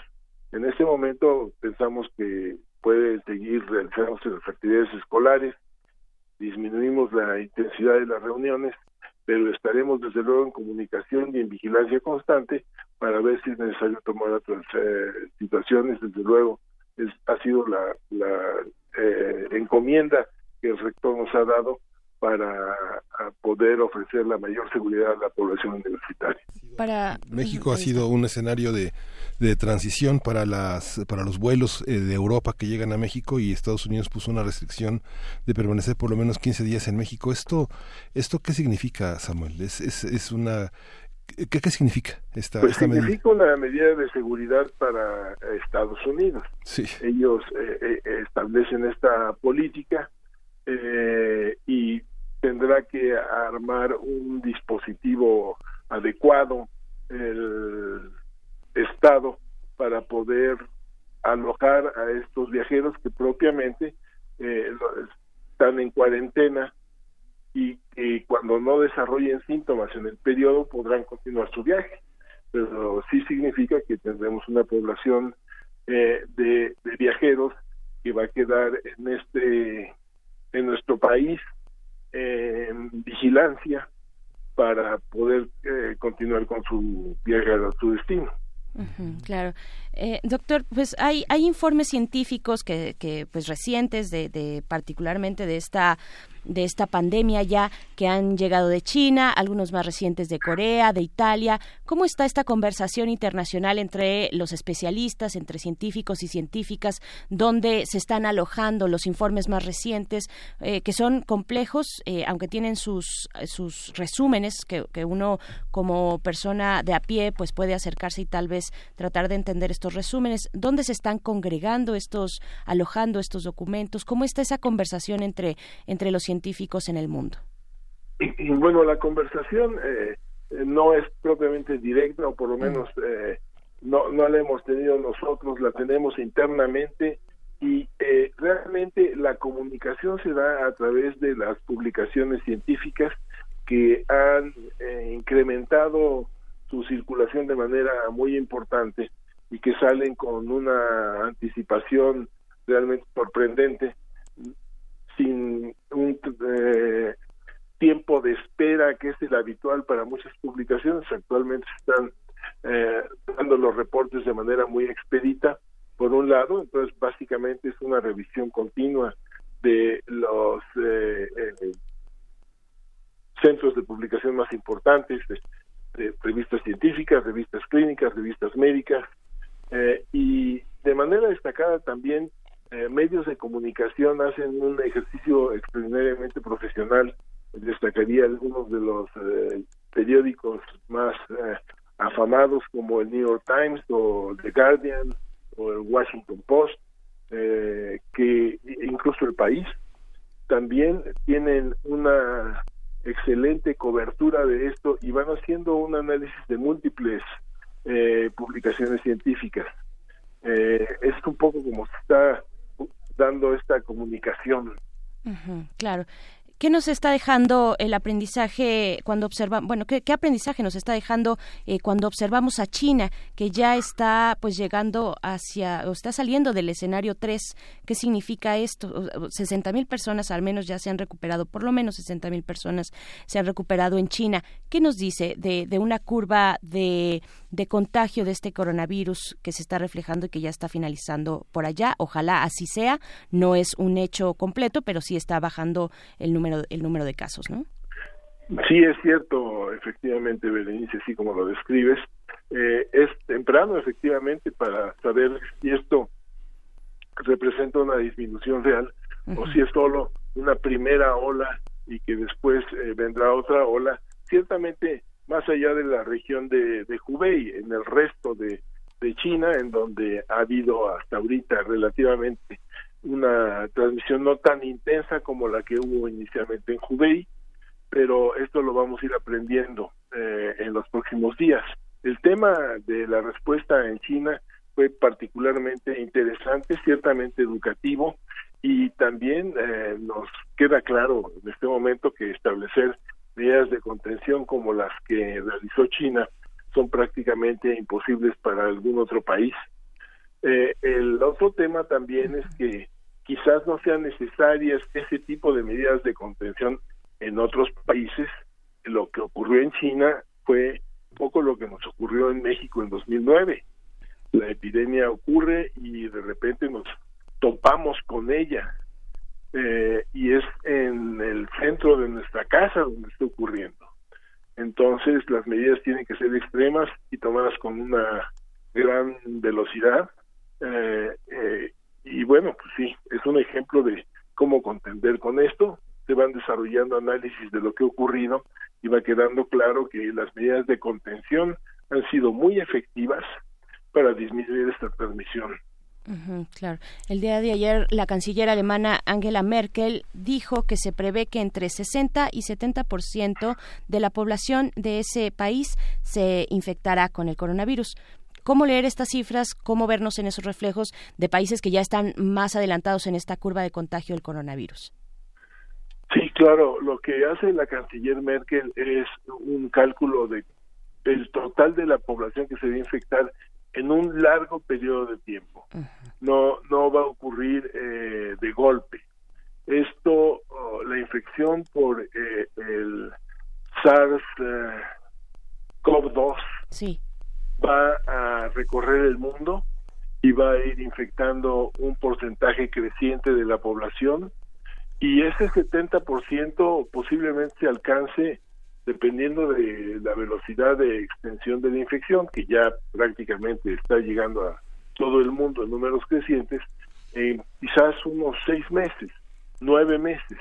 Para entonces tendremos posibilidad de medir cuál es el porcentaje de la infección eh, que de la población que se ha infectado eh, y, y podrán venir otras olas y ciertamente es muy probable que el virus se establezca eh, con un patrón estacional como ocurre con influenza actualmente en donde se mantenga una cadena de transmisión a lo largo del globo eh, eh, circulando que tenga épocas en las que se intensifica y, y otras en las que desvanece pero iremos al mismo tiempo desarrollando inmunidad el problema ahorita es que eh, estamos lidiando con un virus para el que no hay inmunidad de nuestra parte, para el que no hay vacunas y para el que no hay tratamiento. Entonces, por eso es el énfasis en las medidas de eh, higiene y de transmisión, porque es lo que ciertamente nos puede evitar la infección. El virus no, no brinca, no eh, nos asalta de repente, sino que se transmite a través de las gotas eh, de secreciones respiratorias que estamos expulsando continuamente. Cuando hablamos, tosemos, estornudamos, escupimos, eh, el virus se esparce, puede quedar en una superficie, puede quedar en el pomo de una puerta, en el barandal, en el- los botones de un elevador, y a partir de ahí sucede la transmisión. Uno toca la manija, eh, se lleva la mano a los ojos, a la nariz, a la boca y queda inoculado. Y evitando estas prácticas se evita el contagio. Es por eso el énfasis en medidas tan simples, pero que ciertamente son eh, difíciles de modificar porque muchas son automáticas. Uno dice, no des la mano a las personas y yo trato de no hacerlo y de repente elevador y me encuentro un amigo que no he visto y mi- en automático le voy a dar la mano. Claro. Esto hay que modificarlo.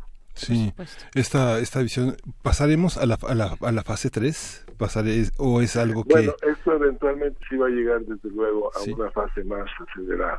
Sí. ¿Y, es- ¿Y si hay una fecha precisa como para empezar no a pensar? tenemos una fecha No. precisa. Habían señalado finales de marzo, pero esa es como no no hay, no hay un día ni No, una a hora. finales de marzo va a intensificarse la transmisión, Ah. Ujú. Bueno, posiblemente. Claro, doctor Samuel Ponce de León, nos preguntan, y es algo que ha estado, yo lo he visto en las conferencias de prensa de las instancias de salud, ahí en Palacio Nacional, eh, también aquí los radioescuchas nos preguntan si no sería mejor o por qué no se endurecen las medidas de contención, adelantándose a la eh, multiplicación del contagio. ¿Cuál es la respuesta a esto? Este, mm, mm, mm. Bueno, es que hay que ir midiendo ciertamente esto y hay que irlo planeando. No podemos adelantar lo que no tendría ninguna utilidad de implementar. En este momento pensamos que es el justo medio para poder intensificar ahorita las medidas. Sí, esta, esta posibilidad de, de hacerlo, pues se, se verá y se irá informando con parte de, con, con el desarrollo de todo este, con todos estos avances. Pero preguntan también el público, preguntan si hay manera de hacerse un examen si tiene coronavirus. No hay manera, ¿verdad? No, en este momento no está realmente restringido la prueba a, a pacientes que tengan cuadros clínicos sugestivos. Claro. Eh, la cuestión, entonces, la recomendación es eh, dirigirse, bueno, mantenerse en casa. Doctor, ¿cuál es eh, esta, pues, la recomendación inicial? Si alguien tiene dudas, tiene está a disposición esta línea de atención 800 0044 800 de la Unidad de Inteligencia Epidemiológica, ¿no? Eh, Sí. Sí, la recomendación es que la gente tome con calma la situación, vea mantener estas precauciones para evitar la transmisión, el contagio, en caso de que lo tenga, eh, ir midiendo cómo se siente y si lo requiere la atención de médica, pero lo más probable es que tengan un cuadro ligero que podrán resolver en pocos días con reposo, líquidos suficientes y sintomáticos. El gel antibacterial no sustituye al lavado de manos, ¿cierto? no lo sustituye, hay que lavarse las manos y cuando no se puede lavar las manos o durante lo largo del día, en caso de algún contacto o algo así, se puede utilizar el gel con toda seguridad. Muy bien. Pues seguiremos atentos, atentas a las indicaciones eh, de, de las autoridades universitarias, de esta Comisión Universitaria para la Atención de la Emergencia del Coronavirus, de la que usted, doctor Samuel Ponce de León, junto con otros colegas especialistas pues de altísimo nivel, forman parte y pues estaremos platicando eh, en, en la próxima semana con usted, si nos lo permite. Desde luego, con mucho gusto. Saludos a la auditorio. Muchas gracias, doctor. Muchísimas gracias. Bueno, pues ahí está. Hay que acercarse, estar atentos, atentas a lo que surja de esta Comisión Universitaria para la Atención de la Emergencia del Coronavirus. Nosotros aquí en Radio UNAM estaremos pues acompañándonos en, en esta emergencia, en esta contingencia por el COVID-19. Sí, vamos a ir con música, vamos a escuchar de Antares Jazz, Vida Subterránea.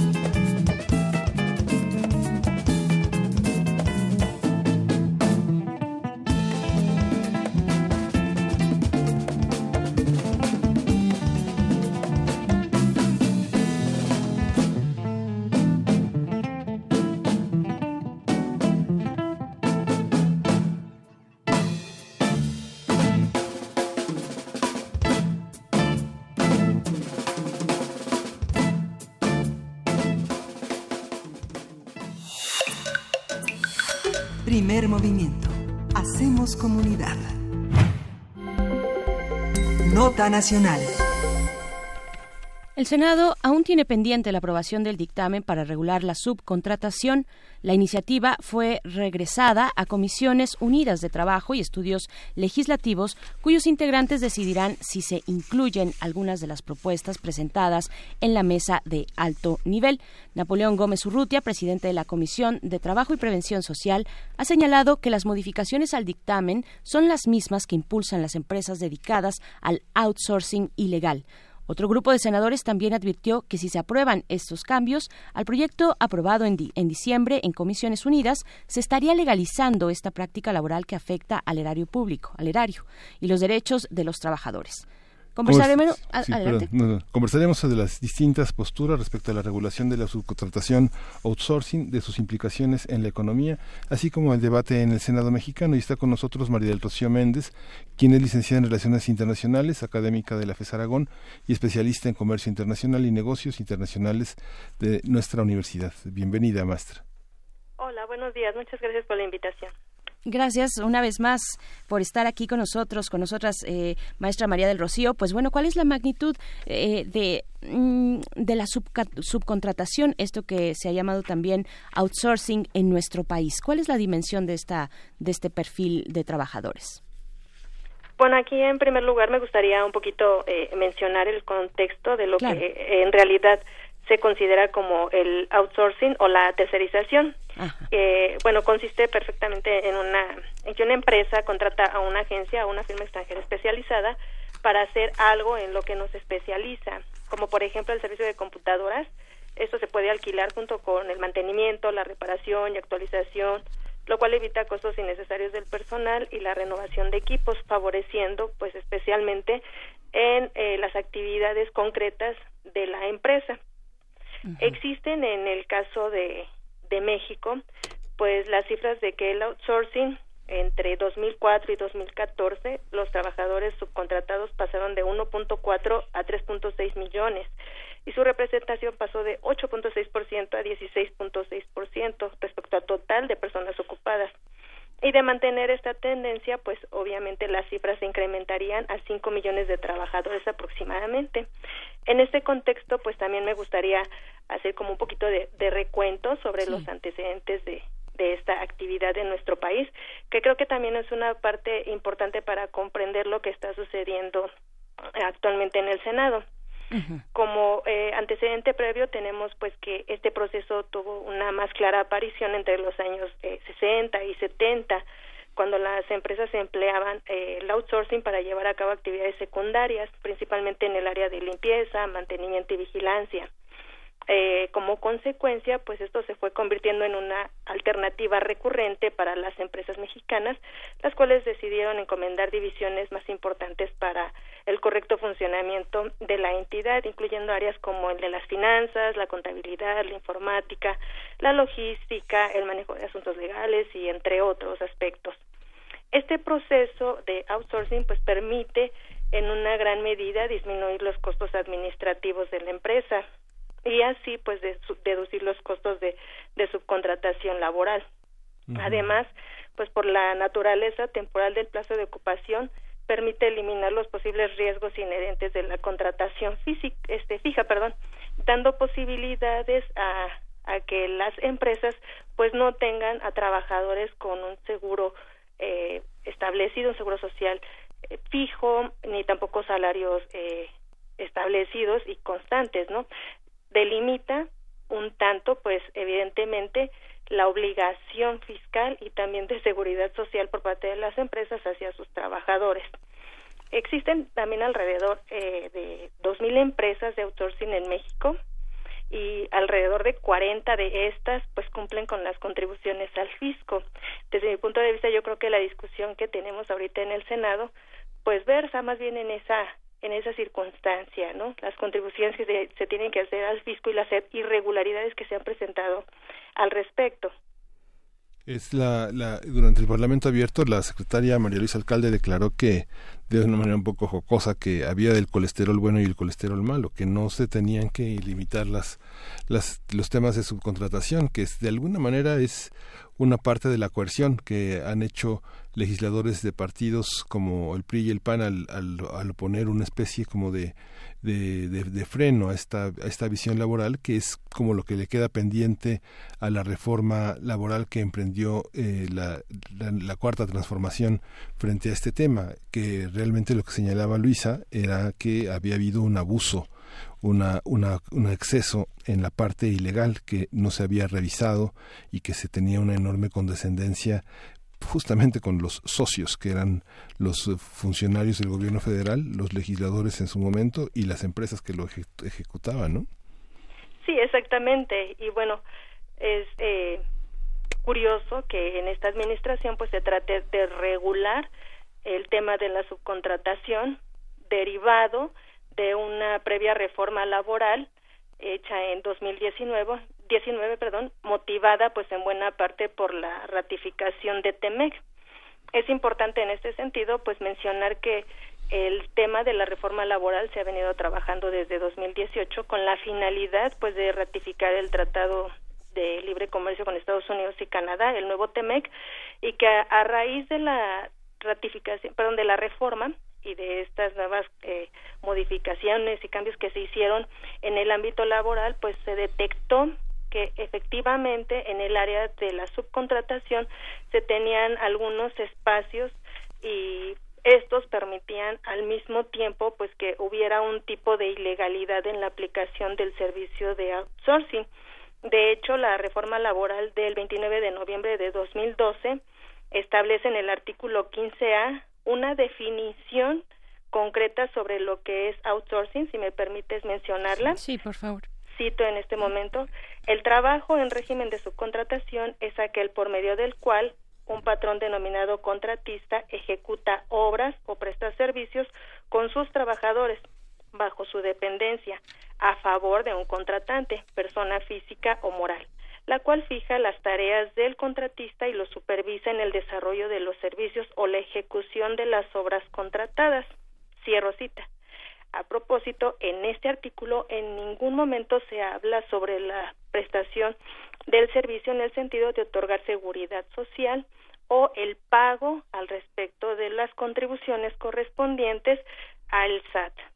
Por lo tanto, en 2019 pues empiezan a darse cuenta los senadores y el Congreso que efectivamente se aprobaron reformas en el sentido de la reforma laboral para un bienestar de los trabajadores en el área de la subcontratación al respecto de los sindicatos, pero no regularon el establecimiento de cómo funcionaría la subcontratación. Y a propósito, entonces, Napoleón Gómez Urrutia, el presidente de la Comisión del Trabajo de Previsión Social del Senado, pues sugiere que se hagan algunas eh, diferencias sobre la subcontratación legal e ilegal. La diferencia radica en que mientras la ley permite que una empresa subcontrate a personal para un servicio especializado con el propósito de no distraerse de su actividad principal, la subcontratación ilegal se genera cuando traslada la plantilla laboral completa a un intermediario con el único fin de encubrir la relación laboral e incumplir obligaciones. Este es el, eh, el disgusto que tienen los senadores morenistas al respecto de la subcontratación, que no hay una gran diferencia o no se destaca en qué momento se convierte subcontratación ilegal y cuál es la legal. Lo que se trata de hacer dentro de la reforma laboral es compaginarla con la ley del IVA, que si bien también hubo una reforma fiscal que también permite tener un mayor control sobre este tipo de servicios de subcontratación, se considera que a pesar de esto se tiene que reforzar la reforma para que tanto la Ley Federal del Trabajo como la Ley del IVA logren encapsular esas células que se encargaron durante el sexenio de Felipe Calderón y Enrique Peña Nieto de dispersar esta utilización del servicio de subcontratación porque se ha sorprendido pues a un gran número de empresas que trabajan de forma prohibida o ilegal y se trata prácticamente de sancionarlas y eliminar este rubro de ilegalidad con la finalidad de que los trabajadores pues se vean beneficiados en el sentido de que se respetan sus derechos laborales y tengan una mayor protección en cuestión de seguridad social y de salario. claro. ¿Quiénes son, para el caso de nuestro país, eh, maestra María del Rocío Méndez, quiénes son pues aquellas empresas que tienen eh, una cobertura pues mayor, más importante en el territorio nacional, que, que brindan estos trabajos, estos servicios de, de outsourcing o subcontratación? ¿Cómo está ese panorama? Especialmente eh, registradas empresas que se dedican a la, al préstamo de tecnología Mm. o este servicios y asistencia técnica en las grandes corporaciones incluso también se menciona eh, en algunos artículos de, periódico que tuve bien a consultar que existen empresas que obtienen eh, maquinarias o insumos mm. para la producción de forma temporal para las grandes corporaciones y posteriormente pues ofrecen los servicios de de terciarización para la elaboración de algunas mercancías y se retiran una vez que hayan presentado los servicios, lo que también tiene como consecuencia pues que se inhiba la declaración de algunos pagos de contribuciones al respecto de esta importación de algunos insumos. ¿Cómo se ha ah. comportado el, digamos, la, la, recolección de impuestos, la recolección de contribuciones del IMSS frente al crecimiento del outsourcing? ¿Ha tenido alguna repercusión? ¿Es, es visible desde ese terreno de la seguridad social con cada vez menos, hay cada vez más trabajadores, pero cada vez menos en la seguridad social? Sí, exacto. De hecho, hay demasiadas quejas al respecto. Se habla que alrededor de 8 millones de personas tienen un contrato bajo este esquema, lo cual representa el 40% de los trabajadores formales. Sin embargo, pues de ese 40% de trabajadores, no todos gozan de garantía de la democracia sindical, ni tampoco de negociaciones colectivas o aumento de salario, tampoco de la creación de un sistema este, de solución de controversias, porque en caso de alguna situación de inconformidad laboral no eh, existe una figura jurídica de defensa. En el caso de que se apruebe la reforma eh, laboral, se tendría que crear un sistema de tribunal que resuelva las disputas a favor de los trabajadores o dependiendo de la circunstancia y eh, este tribunal tendría eh, una una jurisdicción, digámoslo así, ya de eh, nivel jerárquico judicial, en donde se concretarían pues estos delitos como delincuencia organizada, lo que sí también suena como un poco ya drástico, ¿no? Hay demasiada inconformidad por parte del empresariado porque es una ofensa, ¿no? Ante la prestación de servicios que se les baje hasta ese nivel Qué bien, bueno, creo que el hecho de la evasión fiscal sí tiene como consecuencia un tinte eh, judicial. Evidentemente todas personas físicas y morales están sujetas a esto, ¿no? Nadie está exento de una sanción judicial o de prisión en caso de una omisión de pago de alguna de algún impuesto por parte del SAT. Entonces, el hecho de que las empresas de outsourcing evadan el IVA tiene como consecuencia pues una penalización ahora de prisión de alrededor de 14 y 20 años dependiendo si se trata del contratista o de eh, el contratador, ¿no? ¿Hacia dónde se va a mover eh, o hacia dónde se prevé que se mueva la conversación en el Senado eh, con estas posturas? La verdad, muy interesantes todas, tanto las que quieren eh, regular como aquellas que dicen si se regula estamos en el riesgo de legalizar una práctica que afecta a el erario, ¿no? a, las eh, a las contribuciones, en fin, a los dineros públicos, mm, pero tampoco nos podemos quedar en el sitio en el que estamos, ¿no? Sí, exacto. Yo creo que sí eh, es necesario que se haga una regulación y una modificación en la Ley Federal de Trabajo, pero eh, en este aspecto se debe de tomar con cautela eh, desde mi perspectiva sí es importante la modernización y la creación de empleos con factores importantes para el crecimiento del país y también para defender los derechos de los trabajadores, además de pagar eh, el debido impuesto a la autoridad fiscal. Y estos deben ser como los elementos centrales para que se pueda tomar una decisión sobre la, el sistema de contratación para que éste siga siendo una herramienta de ayuda económica al mercado laboral. No se trata de inhibir la proliferación de la subcontratación, sino en este sentido se trata de controlar y regular lo que existe dentro de la subcontratación. Poner eh, un orden sobre la regularización de aquellas empresas que ofrecen los servicios de outsourcing y hacerlo de manera legal Incluso hay una cláusula también dentro de la ley del IVA que establece que si aquellas empresas que en algún momento emitieron facturas falsas y se dieron cuenta que emitieron alguna factura falsa, pueden reivindicarse, ir al SAT y decir, oiga, mire, yo no sabía que mis facturas son eh, falsas y quiero regularizar mi empresa. En esos casos se le perdonará la pena de prisión y se procurará regular la empresa en la mayor medida posible para que el servicio que ofrezca en un futuro sea de forma legal. Los consensos dentro de la normatividad me parece que sí se, se están tomando de manera adecuada al permitir que haya una re, eh, eh, ¿cómo podemos mencionar? Mm, que haya una nueva forma de reivindicar no el camino de aquellas empresas que se equivocaron en algún momento y que pueden resarcir esos daños. Pero también es importante que la subcontratación en México no se tome a la, a la ligera porque sí hubo demasiada fuga de capitales por parte de bueno de los mandatarios en el sexenio de Enrique Peña Nieto que de verdad perjudicaron al erario público y que efectivamente pues no tiene por qué repetirse cuando se tienen leyes laxas, ¿no? Se trata de poner orden y coordinar que la subcontratación no se vaya del país pero que tampoco haya un abuso en detrimento de los trabajadores, los cuales pues quedan al desamparo por parte de las leyes. Así es, alcanzar ese equilibrio y ojalá que, que se dé, que se dé en la discusión del Senado. Eh, profesora María del, del, Rocío Méndez, muchas gracias por conversar con nosotros esta mañana y pues seguiremos eh, en tanto la conversación sigue también allá en el Senado de la República. Muchas gracias. Al contrario, muchas gracias a ustedes. Que estén muy bien. Bonito día. Igualmente, buen fin de semana. Buen fin de semana, qué bien se siente decir eso a estas alturas eh, de, apenas marzo 13, además viernes 13.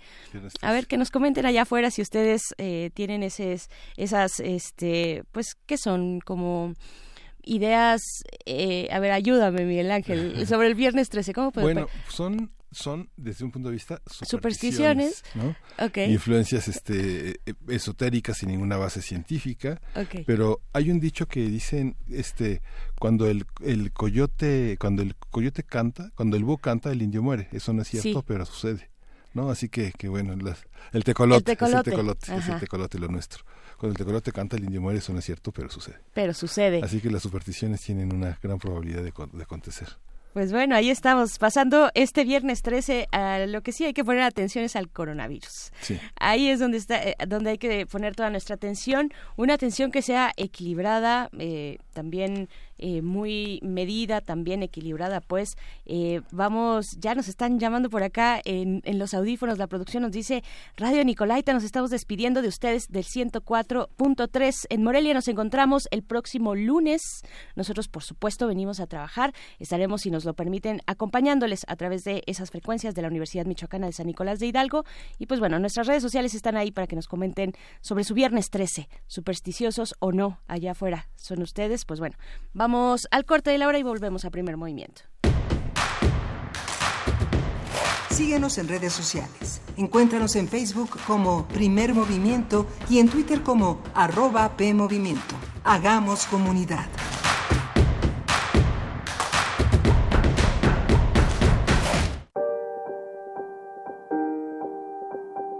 COVID-19. Sigamos informados. Doctor Alejandro Macías, infectólogo. Nadie debe tomar a la ligera la enfermedad por el nuevo coronavirus. Puede ser una enfermedad grave. Se esparce por secreciones respiratorias, pero también por contacto directo. Si tocas una superficie, allí puede estar el virus. No hay que llevarse las manos a las partes húmedas de la cara, ojos, nariz o boca. Los síntomas se parecen bastante a los de la influenza, básicamente fiebre, tos van a ser muy difíciles de distinguir, pero cuando está una pandemia intensa, podremos saber que muy probablemente eso se trata más bien de coronavirus. Hay mucho que hacer por la prevención, higienizar nuestras manos frecuentemente. Eh, ya las autoridades nos tendrán que decir en qué momento tengamos que hacer acciones de distanciamiento social, no hay que hacerlo antes de tiempo, las autoridades nos van a estar dando la información más veraz posible. No hay que salir a hacer compras de pánico. Los cubrebocas o las mascarillas convencionales de las farmacias no te van a ayudar. Esas son para etiquetar a los enfermos. Los cubrebocas de alta eficiencia, como los que se ocupan en los hospitales, tampoco funcionan para las personas en la comunidad, funcionan exclusivamente en los hospitales. Tampoco hay que pretender que eso te va a servir. Te va a servir estar en buenas condiciones físicas, porque esta enfermedad va a tratar mejor a quien se encuentra físicamente mejor. Pero hay buenas noticias también en que la mayoría de las personas no van a tener una enfermedad grave, es lo que se conoce como el 80-15-5. 80% o no van a enfermar gravemente o van a tener un cuadro completamente asintomático que muy probablemente no los va a llevar ni a ver a los doctores. El 15% sin embargo van a tener un cuadro más intenso, parecido a la influenza. Ese 15% tampoco se van a enfermar de gravedad. Lo que es más preocupante es el otro 5%, que es una proporción baja, que van a necesitar un tratamiento intensivo en los hospitales.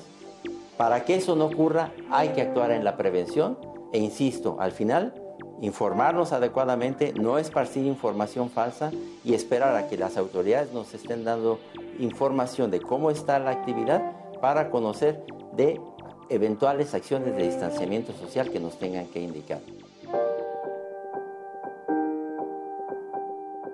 Doctor Alejandro Macías, infectólogo. Información proporcionada por el Programa Universitario de Investigación en Salud, PUIS UNAM.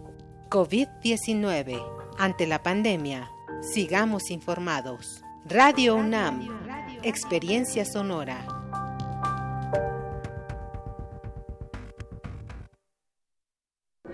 La cuarta transformación en México ya arrancó.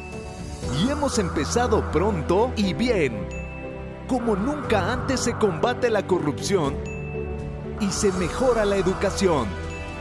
También trabajamos en tu seguridad y vamos por los empleos que necesitas. El PT trabaja y cumple. Afíliate al Partido del Trabajo y juntos lucharemos por un México más justo. El PT está de tu lado. 9 de cada 10 incendios forestales son provocados por actividades humanas. Si enciendes una fogata en el bosque o en la selva, hazlo en un espacio alejado de árboles, troncos, pasto y hojarasca. Antes de irte, asegúrate de apagarla completamente. Si ves un incendio forestal, repórtalo al 911 o al 846-23-6346. Prevenirlo es más fácil que combatirlo. Sistema Nacional de Protección Civil. Gobierno de México. Maestro prevenido, vamos a grabar. Adelante. Soy Óscar de la Borbolla y quiero invitarlos a escuchar un nuevo programa, Las Esquinas del Azar. Óscar de la Borbolla. Sí, Juan, ¿qué estás? ¿Tú qué? estás haciendo aquí? Pues yo aquí trabajo. Juan, pues vengo a invitar a los radioescuchas de Radio UNAM a nuestro programa. ¿Nuestro? Es un espacio de diálogo para platicar de todo y en todos los lugares donde se puede platicar y a veces hasta donde no se puede o no se debe. Una producción de Radio UNAM y la Facultad de Estudios Superiores Agatlán. Las Esquinas del Azar. Todos los martes a las 10 de la mañana por el 96.1 de FM. Radio UNAM. Experiencia sonora.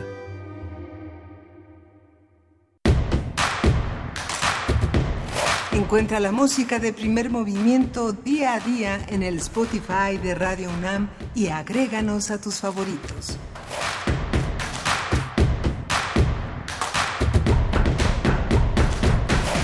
Estamos iniciando nuestra tercera hora de transmisión en este viernes 13 de marzo. Son las 9 de la mañana con 6 minutos desde la hora del centro. Transmitimos desde la Ciudad de México, aquí en Adolfo Prieto 133, en la Colonia del Valle. Son las instalaciones de Radio UNAM. Estamos en el 96.1 de FM. Gracias, gracias por continuar en estas frecuencias, por permitirnos acompañar su día. Eh, este día, pues que es de eh, para las escuelas del país, es día de consejo técnico. Es un, son días de descanso también para, para los estudiantes, para los más chicos eh, estudiantes en nuestro país, porque también el lunes pues no habrá clases, se suspenden, es asueto es eh, este, este, pues estas fechas que ya se tenían consideradas desde inicio del periodo escolar, una modificación que se hace desde el gobierno federal eh, y pues que se expuso ahí, se recortarían los días de consejo técnico y son fechas específicas. Eh, por eso estamos en este día pues un poco más tranquilo probablemente en la Ciudad de México, ¿no? Sí, y bueno, hoy tuvimos una una, un programa interesante desde el inicio. Tuvimos a Antonio Malacar hablando de su enciclopedia del jazz, un tomo nutrido con fotografías, con muchísima información alrededor de, alrededor de ese tema. Y tuvimos también la presencia de la maestra María del Rocío Méndez, que ella es, ella es académica de la FES Aragón, hablando del tema de la subcontratación eh, del outsourcing, de esa subcontratación abusiva que se ha convertido pues en un cáncer que ha crecido, que ha disminuido eh, contribuciones al IMSS, que ha hecho millonarios a muchos con esas figuras de complicidad en la que dejaron crecer una subcontratación abusiva por parte de la Secretaría del Trabajo y Previsión Social. No había habido una sola inspección, creció, creció y que bueno, ahora está en el terreno legislativo está en la mano de los legisladores detener esa subcontratación abusiva y en la ética y en la revisión pues de las propias empresas no evadir el tema laboral, no convertir a los trabajadores en unos esclavos, en personas sin valor, sin ningún estímulo, sin ninguna protección. Vale la pena pensar que de los de la fuerza de trabajo, de los del empleo, de los trabajos de la fuerza laboral se hacen se enriquecen las empresas y no del abuso, ¿no? Por supuesto, vamos a seguir con el tema desde el ángulo de la reforma fiscal desde esa discusión pues que continúa es una discusión que continúa hay eh, pues posturas eh, encontradas sobre la necesidad y las formas de iniciar bueno de, de, de, hacer una reforma hacia estos aspectos de la vida pública la reforma fiscal. Vamos a conversarlo en unos momentos más con la doctora Graciela Ríos Granados secretaria académica de la coordinación de humanidades de la UNAM e investigadora del Instituto de Investigaciones Jurídicas Reforma Fiscal es el tema para la mesa de hoy. Y también también en la hora pasada estuvimos conversando con el doctor Samuel Ponce de León, que es integrante de la Comisión Universitaria para la Atención de la Emergencia del Coronavirus, una comisión pues que hace un par de semanas se, se, llevó a cabo, se instauró con el apoyo de distintos especialistas de la universidad en estos temas. Y pues estuvimos conversando con él ante pues los anuncios recientes que se dieron eh, en esta contingencia del COVID-19 para la UNAM. Y pues bueno, la recomendación inicial, por supuesto, es mantener los cuidados de lavarse las manos, de no tocarse el rostro, menos eh, las zonas húmedas del rostro, los ojos, la nariz, la boca, eh, dejar, tener esta distancia social con el saludo, evitar el saludo de mano, de beso, eh, en fin, limpiar superficies. ¿Qué otra se me está se me está pasando? Bueno, también si ustedes tienen alguna molestia, si tienen alguna duda, pueden comunicarse a la línea de atención. El número es 800 0044 800. Es el número de la Unidad de Inteligencia Epidemiológica. Ahí pueden disipar dudas y dar seguimiento a sus molestias. En caso de que sea necesario, pues ser canalizados también para hacer las pruebas correspondientes que se realizan desde el Servicio Público de Salud. Eh, las pruebas para el COVID son eh, están ahí en ese servicio público y pues bueno vamos a seguir eh, la semana próxima también con esta discusión por supuesto estamos en un momento importante donde hay que prevenir y pues bueno vamos a ir con la poesía necesaria. Vámonos. Vámonos. Primer movimiento. Hacemos comunidad. Es hora de poesía necesaria. Voy a continuar con algunos poemas, algunos poetas de la antología del modernismo mexicano que 1884-1921 que hizo, anotó, introdujo, seleccionó José Emilio Pacheco y que forma parte de una coedición entre Editorial Era y el Colegio Nacional. Este cuidado de la edición y las bibliografías estuvieron a cargo de José Ramón Ruiz Sánchez, que pone al día las bibliografías para poder acceder a este, a este mundo. Los poemas que José Emilio Pacheco reunió en este volumen constituyen pues un núcleo vivo de los logros indispensables, los textos que cambiaron pues para siempre el significado de la palabra poesía, eh, que dibujan nuestros caligramas, versos que Pacheco calificaba de valientemente eróticos, eh, que concentran pues nuestros haikus iniciales. Hay una parte técnica muy interesante, pero también hay una introducción definitiva a nuestros paisajes urbanos.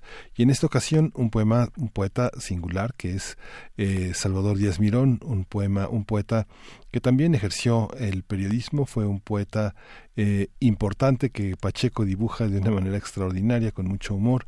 Eh, es un hombre que elegí el poema Mística y lo vamos a acompañar con otro grande del jazz, que abrimos con el jazz este programa, que es Thelonious Monk. Vamos a escuchar Round Midnight en un retrato que se hizo de Thelonious Monk hace algunos años con motivo pues de un homenaje enorme que se le ha hecho a este gran jazzista proliferante del siglo XX. Mística. Dice, si en tus jardines cuando yo muera, cuando yo muera brota una flor, si en un celaje ves un lucero, ves un lucero que nadie vio, y llega un ave que te murmura, que te murmura con dulce voz, abriendo el pico sobre tus labios, lo que en un tiempo te dije yo, aquel celaje y el ave aquella, y aquel lucero y aquella flor serán mi vida que ha transformado, que ha transformado la ley de Dios. Serán mis fibras, con otro aspecto, ala y corola y ascua y vapor, mis pensamientos transfigurados, perfume y éter y arrullo y sol. Soy un cadáver, ¿cuándo me entierran? Soy un viajero, ¿cuándo me voy? Soy una larva que se transforma, ¿cuándo se cumple la ley de Dios? Y soy entonces, mi blanca niña, celaje y ave, lucero y flor.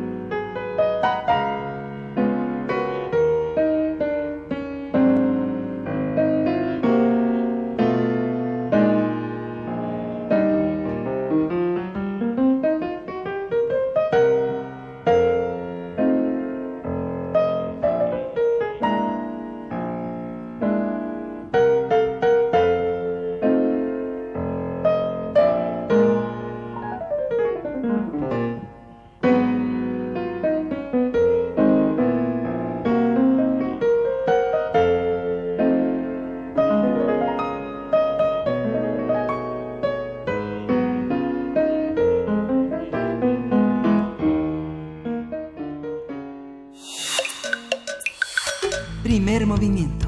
Hacemos comunidad. La mesa del día.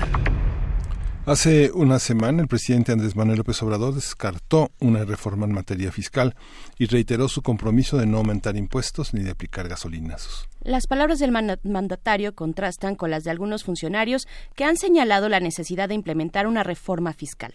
El mes pasado, Gabriel Llorio, subsecretario de Hacienda, aseguró que el gobierno analiza modificar el marco tributario para ampliar la base de contribuyentes, mejorar la recaudación fiscal y evitar la evasión de impuestos, entre otras propuestas. El año pasado, la Organización para la Cooperación y Desarrollo Económicos recomendó al gobierno del presidente Andrés Manuel López Obrador llevar a cabo una reforma fiscal que incremente los ingresos para invertir esos recursos en infraestructura y gasto social. Hablaremos de los escenarios en torno a la posibilidad de una reforma fiscal en México, de las posturas que se pronuncian a favor y también aquellas desde el gobierno federal que se niegan a su necesidad. Para ello nos acompaña la doctora Gabriela Ríos Granados. Ella es secretaria académica de la Coordinación de Humanidades de la UNAM y eh, también es investigadora del Instituto de Investigaciones Jurídicas. Y le damos la bienvenida, doctora Gabriela Ríos. Muy buenos días. Hola, muy buenos días. Qué gusto estar con ustedes y con su auditorio. Gracias, al contrario. Eh, pues, ¿qué decir de estas posturas? ¿Cuál es la necesidad de fondo de emprender o no una reforma fiscal en México? Bueno, pues eh, yo creo que en este momento es indispensable pensar en una reforma fiscal eh, que sea integral, que observe todos los aspectos tanto de ingresos, egresos y deuda pública. estaríamos hablando entonces no no únicamente de una reforma fiscal, sino una una reforma de la, a la hacienda pública del Estado. Y no es únicamente una demanda del sector empresarial, sino también de estos, como bien comentaban, del sector de algunos funcionarios del sector eh, de hacienda pública, sino también es una demanda de la sociedad civil, de la sociedad organizada y de la academia. ¿Y por qué digo esto? Porque eh, a pesar de que se ha estado resistiendo por parte del gobierno federal a realizar una reforma fiscal, aunque se había planteado que esta podría ser a la mitad del sexenio, creo que es muy importante revisar cómo está la estructura actualmente y ver los ingresos que se están obteniendo. Si tenemos buenos datos respecto a los ingresos no recurrentes, sin embargo, eh, la manera en cómo se ha venido comportando el gasto público el año pasado, donde se dieron importantes subejercicios y que esto afectó a la población. Acordémonos que el Estado está para proveer de bienes y servicios públicos a toda la población. Entonces, en este sentido es importantísimo replantearse un esquema, el esquema tributario, para saber, por ejemplo, si sigue funcionando el régimen de incorporación fiscal que nació con el espíritu de ampliar la base grabable de las de las personas que se encuentran en el, en, el en el sector informal y que se planteó en el sexenio pasado con una duración de 10 años. Es importante calibrar todas estas medidas si realmente han o no surtido efecto del que deseaba en su momento en el gobierno de Enrique Peña Nieto. Entonces, creo que es urgente, no necesario, urgente, sobre todo a la luz de este contexto mundial en el que el día de ayer la OMC eh, dio la declaratoria oficial de pandemia mundial. Todos los estados ya hemos visto hoy que el gobierno de Pedro Sánchez decretó un estado de emergencia en España y esto qué significa pues acumular recursos fiscales, recursos públicos para enfocarlos a la sanidad pública y a la salubridad pública. Entonces creo que el Estado mexicano tiene que reaccionar de esta manera para que se puedan eh, establecer estas medidas de emergencia, medidas que deben de acompañar con un presupuesto bastante holgado para prever alguna emergencia sanitaria en la República Mexicana.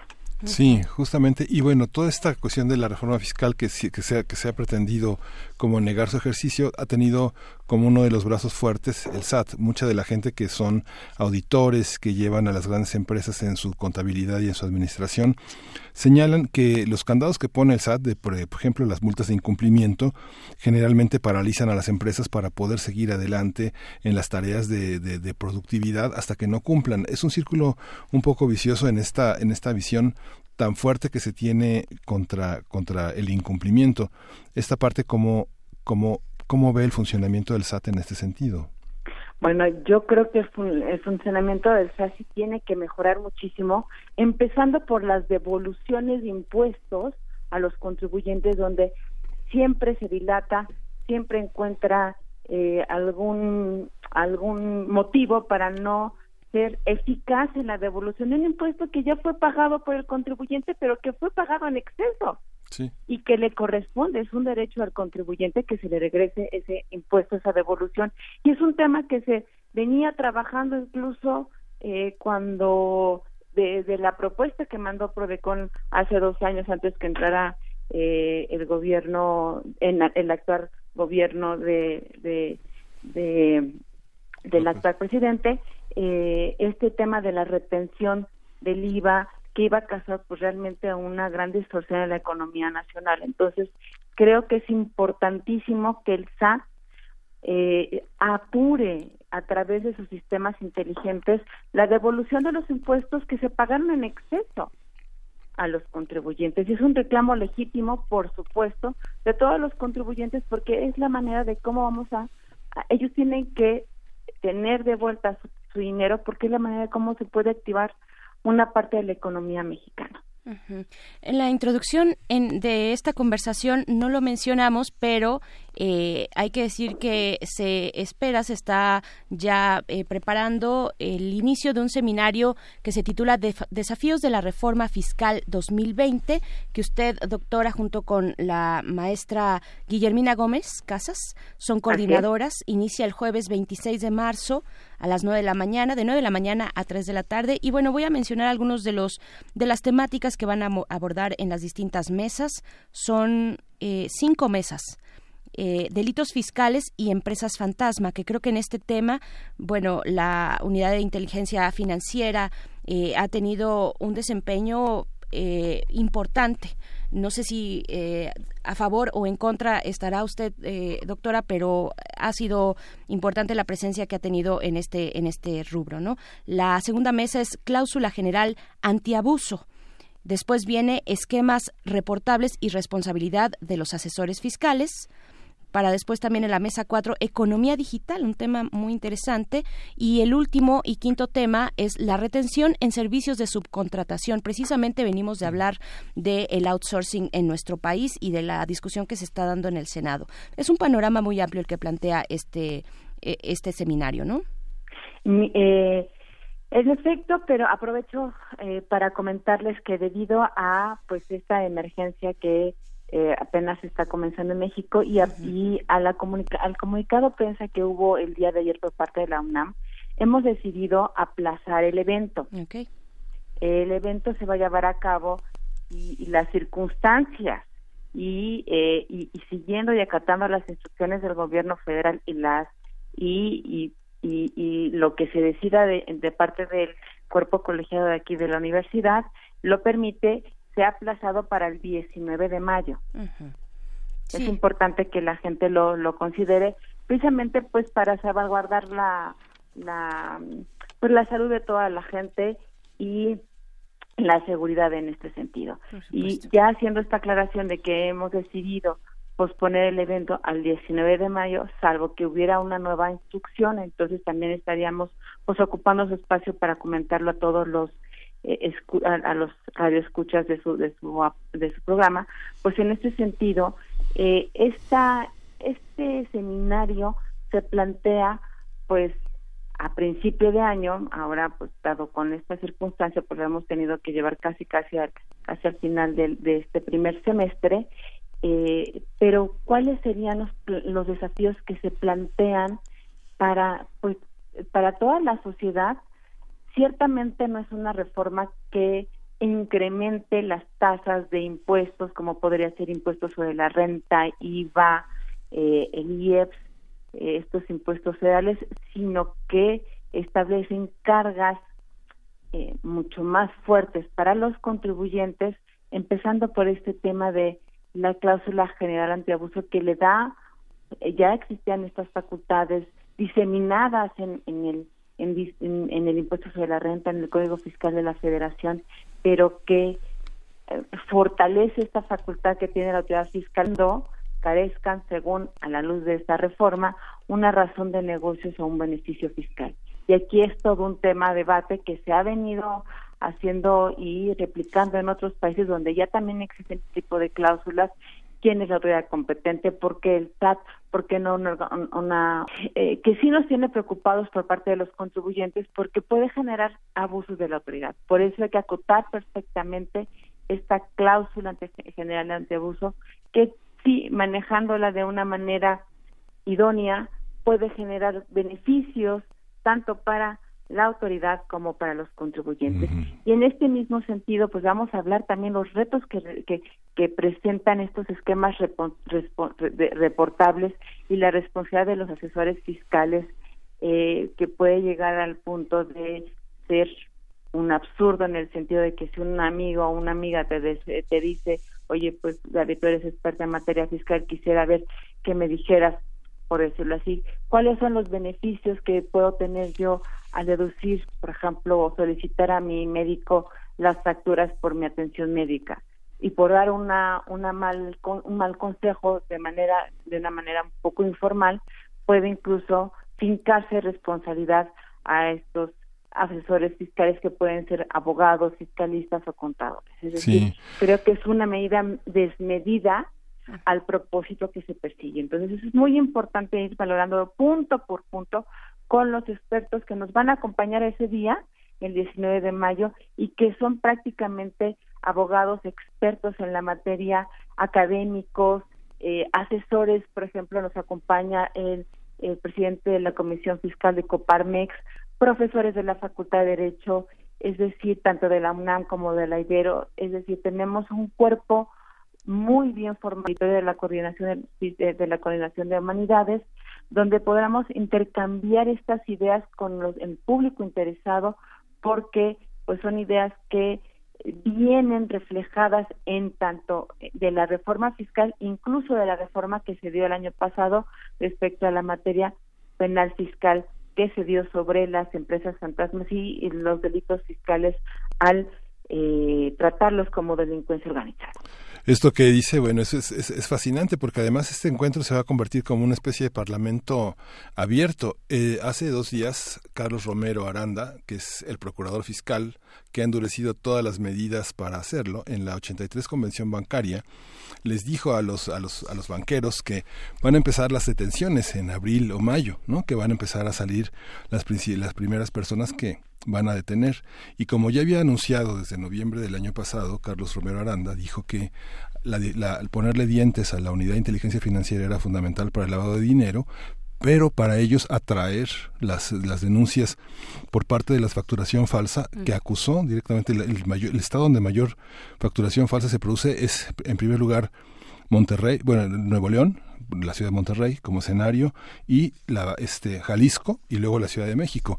Va a ser interesante ver esto porque es el es el cerebro detrás de toda esta de toda esta parte fiscal, pero por otra parte está todo lo que usted dice, todo lo que hay que discutir en un ambiente de democracia y no solo de sospecha, porque hay una sospecha fincada en, en, en, en evidencias que el procurador fiscal ha recogido, pero hay otra parte que es la que usted señala, que es la que queda por perfeccionar de un sistema pues muy anacrónico todavía en algunos aspectos y muy autoritario, ¿no?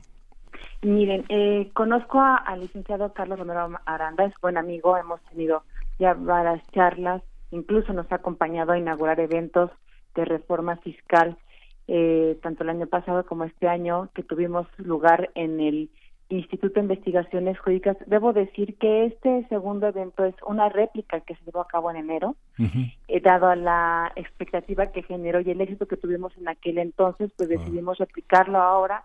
En esta ocasión, pues habíamos decidido que, había que sería mejor el mes de marzo, sin embargo, pues por esta contingencia sanitaria lo hemos decidido aplazar. Eh, Y sí es cierto, en efecto, el cerebro de todo esto ha sido pues nuestro querido amigo procurador fiscal, Carlos Romero Aranda. Sin embargo, creemos que es importante no nada más acudir a las medidas penales fiscales que hay que recordar que es la última ratio del derecho, es decir, el, el, penal, el derecho penal entra cuando no funciona todos los demás sistemas del aparato del Estado de Derecho. Mm. Entonces, nosotros también estamos apostando por explorar, que eso lo está haciendo perfectamente también la unidad de inteligencia eh, eh, financiera con, con el doctor Santiago Nieto, es el tema de las redes y el tema de la inteligencia artificial. Entonces, creo que es muy importante que también la Procuraduría Fiscal de la Federación se le dote ese tipo de, inteligencia artificial, porque eso va a ayudar muchísimo a adelantar el paso del Estado de Derecho frente al, al Estado que es, pues sí es, sí es delincuencia organizada. Y no necesariamente todos los contribuyentes tendríamos que estar bajo esa lupa. Recordemos que eh, en ese sentido tenemos que apostar por esa inteligencia artificial que también debo comentar ya también lo está aplicando la auditoría superior de la Federación que es un ente fiscalizador del gasto público. También tendría que utilizar esa inteligencia artificial el SAT. Aquí en, en la universidad estamos explorando la manera de cómo articularnos con estos entes fiscalizadores para poder aplicar la tecnología disruptora de blockchain. Sí tiene muchos eh, aristas, muchos temas que tocar, sobre todo el tema de la confiabilidad, el tema de los datos, el tema de, de, de empezar a explorar cómo podemos acudir a estas nuevas tecnologías que sean un brazo utilitario, o sea, un brazo que pueda utilizarlo el Estado sin tener que recurrir a estas medidas represoras creo que es muy importante que el Estado se empiece a llegar de estas nuevas tecnologías y para eso está la UNAM. La UNAM está para generar inteligencia, inteligencia colectiva y, y, hace investigación de frontera. Entonces creo que en este sentido, además de generar este foro de discusión entre actores, estudiantes de derecho y todo el, todo el público en general, porque recordemos que eh, la principal eh, pues la principalidad que siempre estamos promoviendo en nuestros eventos se refiere a que el pago de contribuciones fortalece el contrato social. Y a partir de ahí empecemos a generar políticas públicas que generen una mejor convivencia para el Estado, que generen mayores ingresos para el Estado para atender ese tipo de necesidades que vamos a entrar y que o emergencias en las que posiblemente México ya está a punto de entrar, ya tenemos esta referente de el, del investigador de Limas, donde hacen sus aproximaciones matemáticas y que posiblemente esté el choque o esta exposición de la, de la epidemia se dé a partir del 20 de este mes. Entonces, creo que es muy importante la actuación de todos los eh, operadores de esta reforma fiscal y qué retos realmente nos nos presenta para ir impulsando precisamente una reforma fiscal que se venía dando eh, esta discusión de plantear eh, esta reforma fiscal se venía dando desde la Cámara de Diputados. Hay que reconocerle el trabajo que hizo el diputado federal que estaba a la cabeza de la Comisión de Presupuesto, Ramírez Cuellar, y que actualmente pues está en otro bando, en otro, perdón, en otro papel muy importante para la vida política de México. Sin embargo, creemos que se quedó hasta ahí la discusión por parte de la Cámara de Diputados y que tiene que seguirla generando porque es una demanda de la sociedad civil y de la academia. Por supuesto, pues quedan todos, todas invitadas a este seminario Desafíos de la Reforma Fiscal 2020. Eh, doctora Gabriela Ríos, usted y junto con la maestra Guillermina eh, Gómez Casas son las coordinadoras. Se aplaza, pues, se pospone para el día 19 de, mayo. Ojalá existan las condiciones, pues por esta eh, contingencia del coronavirus. las inscripciones, información con la maestra Guillermina Gómez Casas, reformasfiscales.humanidades@gmail.com es el correo electrónico al que se pueden dirigir o también a los teléfonos 5622 7565 5622 7565 extensión 103. Y pues bueno, nos quedamos con todas estas reflexiones. Ya nada más una última, eh, doctora, hoy por la mañana, la mañana para nosotros, la tarde para los países europeos, pues se tenía esta, eh, eh, pues este, esta reunión por parte de autoridades de la, de la Unión Europea, donde se decía hay que realizar esfuerzos por parte de los gobiernos para fortalecer económicamente a los sectores, los principales sectores que se verán afectados por esta cuestión del coronavirus, eh, los servicios, eh, particularmente las pymes, el sector de turismo y de transporte. Ahora que usted también lo mencionaba, pues ahí está ese comunicado de la Unión Europea en estos asuntos. Así es, así es. Pues muchísimas pues, gracias. Sí. Igualmente, gusto saludarlos. Igualmente. Hasta pronto. La doctora Gabriela Ríos Granado, secretaria académica de la Coordinación de Humanidades de la UNAM.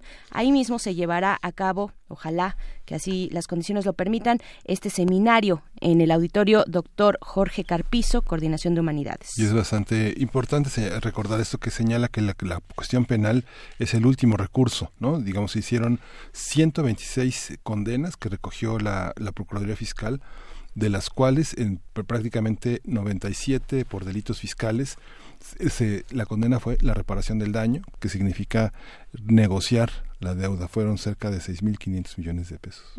Sí, por supuesto, es el último, el último reducto al cual hay que acudir porque pues es, eh, es complicado, es duro para la vida de las personas. Y vamos a ir con música, vamos a escuchar de Bianca Alexander, Ya no quiero perder.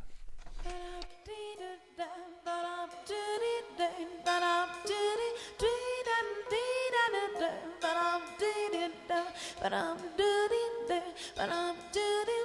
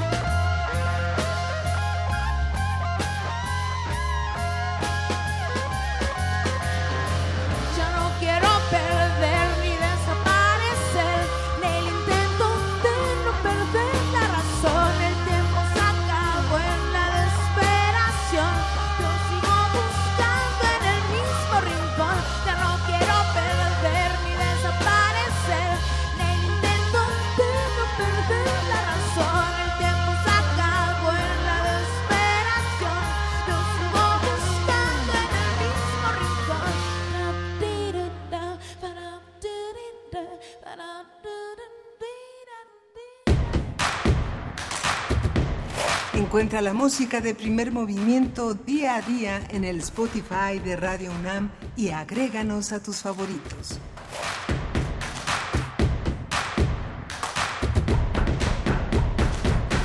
Son las nueve de la mañana con 43 minutos en este viernes y por ser viernes vamos a hablar de danza. Se encuentra la línea Marcela Aguilar, ella es bailarina, maestra y coreógrafa, directora del espectáculo coreográfico Horizonte Olvidado, del cual vamos a hablar en estos momentos. Marcela Aguilar, buenos días, gracias por, por venir a hablar de danza con nosotros, nos encanta, la verdad. Buenos días y muchísimas gracias por la invitación. Al contrario, estamos aquí, Miguel Ángel Quemain, Berenice Camacho, pues cuéntanos por favor de esta apuesta coreográfica, Horizonte Olvidado. Eh, es un trabajo que iniciamos hace tres años. Eh, digamos que es un trabajo colaborativo con dos maravillosas intérpretes, Amada Domínguez y Mariana Granados. Eh, partimos de una idea muy vieja mía, digamos que es mi primer trabajo profesional eh, hecho hace prácticamente hace 40 años. Eh, retomamos esa idea que explora como estas primeras intuiciones que nos llevan a la necesidad de expresarnos a través del movimiento. Entonces, digamos que es retomar como eh, estos principios, estas intuiciones lejanas, eh, inocentes de estos primeros pasos en la danza. El mar, el mar ha sido algo que te ha asignado, pues desde el principio, desde tus primeros trabajos, y el mar es el es el centro de esta reflexión coreográfica, ¿no? Todo viene del mar, todo regresa a él. ¿no? sí. Cuéntanos esta esta esta visión y cómo cómo se explora en términos del movimiento esta dualidad con dos bailarinas tan distintas, tan poderosas ambas, Mariana Granados y Amada Domínguez. Pues resulta que parte, digamos, de un momento en mi vida en que tomo la decisión de cambiar radicalmente mi actividad profesional, que fue justamente antes, digamos, de que iniciemos ese proceso. Eh, de pronto creo que a todos nos pasa que la actividad pierde sentido, que nos sentimos que nos quedamos en silencio con con ya nada más que decir después de una carrera de más de 50 obras hechas y decidí irme un tiempo a vivir al mar.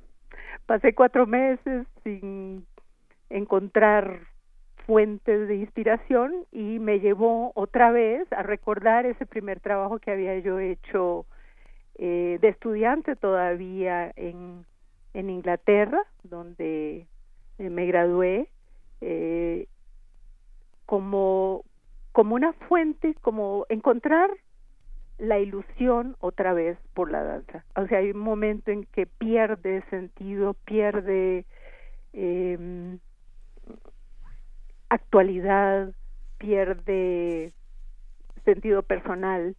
Y cuando regresé, pues decidí juntarme con ellas, con estas maravillosas intérpretes, que además son mis amigas, casi casi como un encuentro de amistad, como una excusa para vernos, porque en esta ciudad es difícil verse, y empezamos a elaborar una idea a partir de lo que implica el mar en, en, en la experiencia de cada una de las tres. Eh, por supuesto, eh, el agua, lo femenino, el nacimiento, incluyendo una serie de experiencias personales muy significativas en el caso de cada una, con referencia al mar. Y así se va estructurando la obra sin una pretensión, digamos, de decir algo, pero que finalmente cuajó en un eh, trabajo lleno de sinceridad y experiencias íntimas que transmite al espectador. Hay en esta combinación de elementos, pues tan íntimos, personalísimos, también la presencia de una pintura de Salvador Dalí. Sí, ese es el, el inicio, digamos, de la obra. De, de, de jovencita, yo en Londres visito Tate Gallery y me encuentro con esta pintura de Dalí, que se llama Horizonte Olvidado, que es una pintura pequeñita, y pues me, me transporta a universos personales.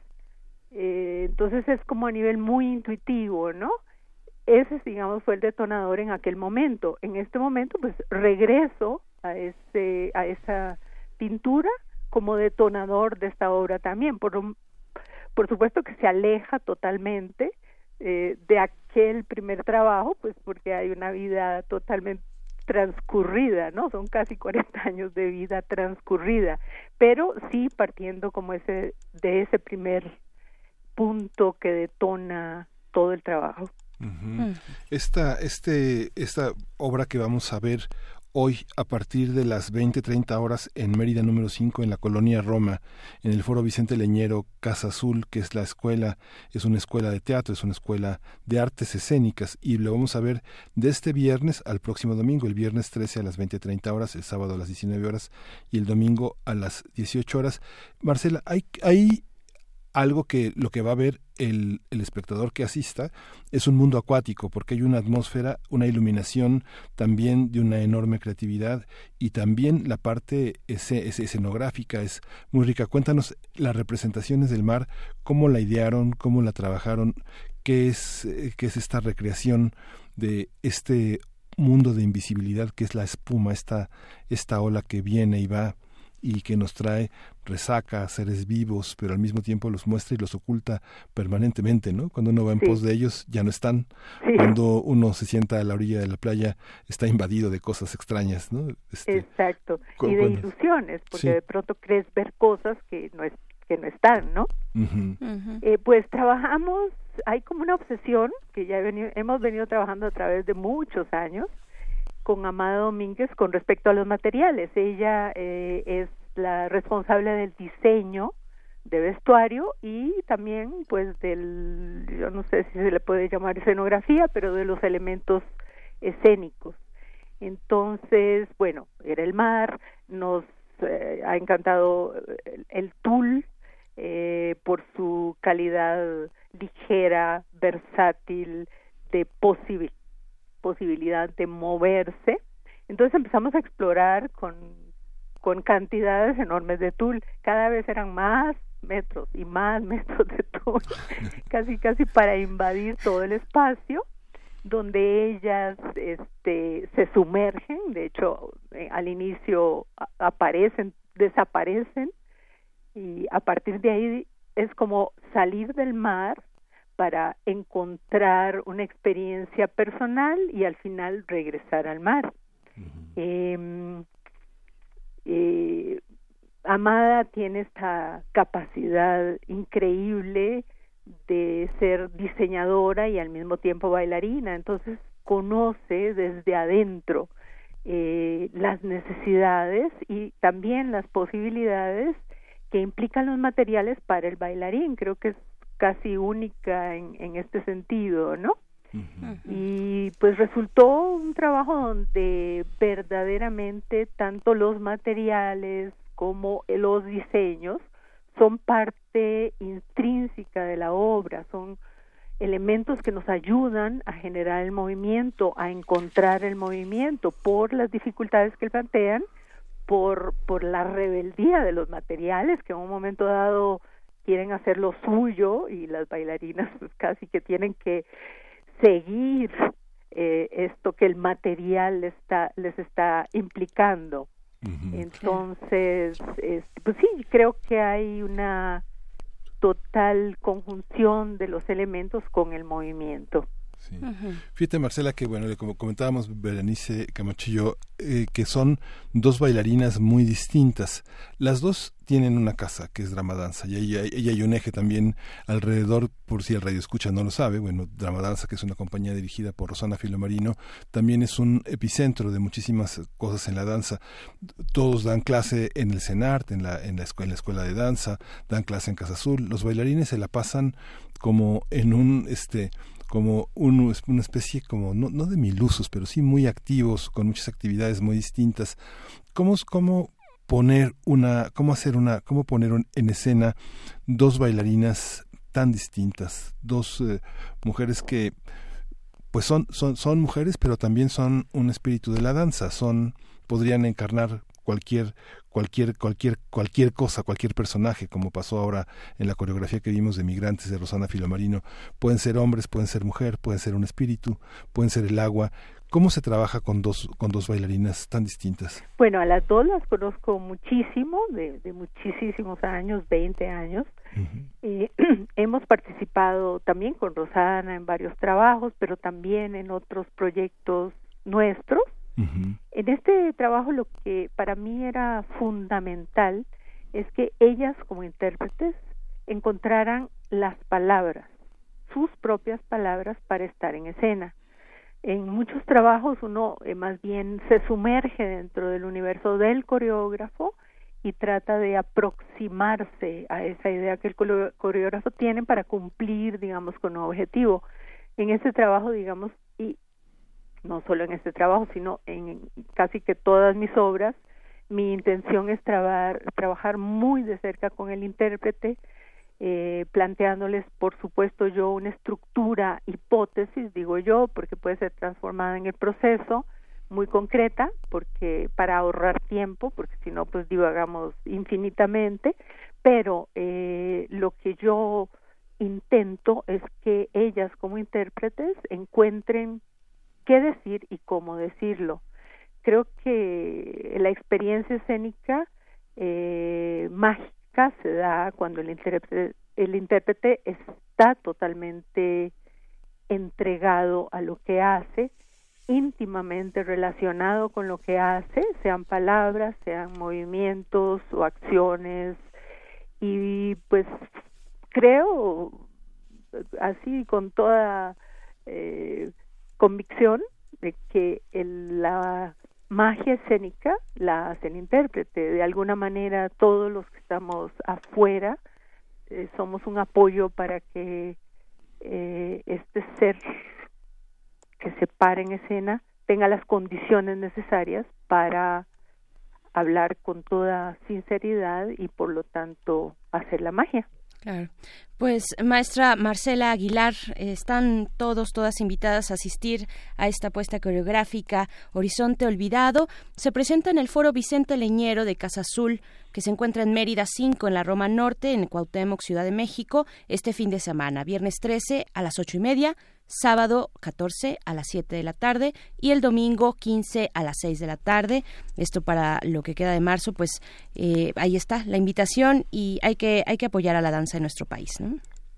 Muchísimas gracias. Muchísimas gracias. Hasta pronto. Marcela Aguilar, bailarina, maestra y coreógrafa. Estamos a pocos minutos para terminar esta emisión de viernes. Vamos a ir con música. Esto es de PJ Harvey, esta compositora cantante inglesa. La canción es Chains of Key.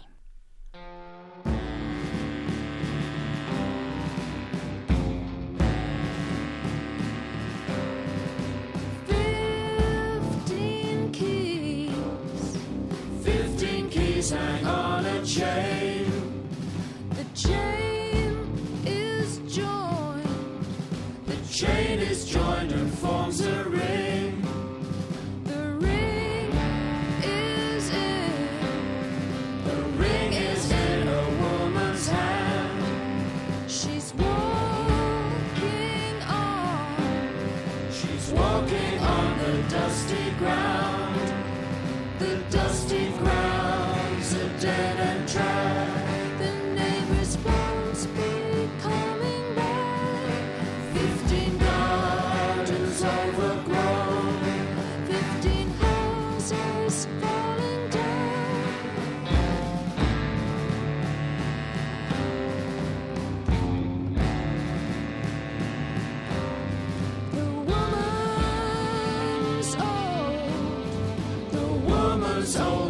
Dressed in black. She keeps her hands. She keeps her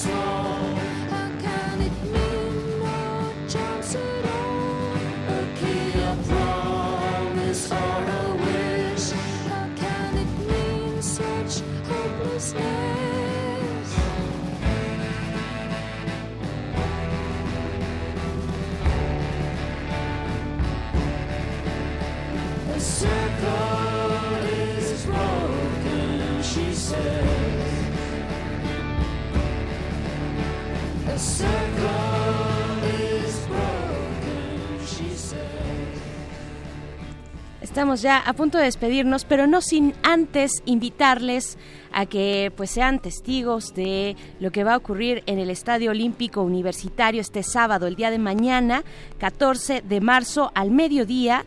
La eh, Liga Femenil MX pues tiene un encuentro entre el equipo de las mujeres de Pumas y Cruz Azul, las mujeres en la cancha.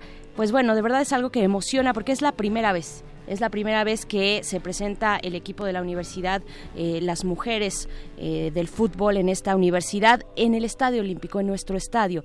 Y pues es todo un privilegio aquellos que quieran asistir. Pues tenemos dos pases dobles, dos pases dobles. Tienen que recogerlos el día de hoy. Tienen que estar seguros, seguras de que pueden pasar el día de hoy. Adolfo Prieto 133, Colonia del Valle, porque esto es mañana. Y mañana si ustedes llegan temprano, pues no, no, no va a haber eh, la atención que se requiere para darle sus boletos. Así es que es el día de hoy y se van a ir a través de nuestros teléfonos en cabina, nuestro teléfono que es el 55 36 43 39, repito, 55 36 43 39. Tenemos dos pases dobles, así es que las primeras dos llamadas van a ser testigos de este encuentro, la Liga Femenil. Por primera vez, las Pumas de la universidad en el Estadio Olímpico. Es un acontecimiento. Sí, ya hay una estética distinta en el fútbol de mujeres. A mí me emociona mucho darme cuenta que voy a ver un, un, un encuentro en el que no juegan por dinero. Es algo fascinante, es algo muy emocionante porque el fútbol es un arte, los mexicanos estamos muy cerca y vale la pena que nos lo muestren las mujeres. ¿no? Hay que abrazar a este equipo, eh, ir, participar, echarle porras a la Liga Femenil, a las mujeres, a las Pumas. Y pues bueno, con esto ya nos estamos despidiendo. Yo creo que este ya se fueron los boletos. Son ya ya son las 10 de la mañana. Son las 10 de la mañana, nos escuchamos el lunes, esto es primer movimiento. El mundo desde la universidad. UNAM presentó Primer Movimiento.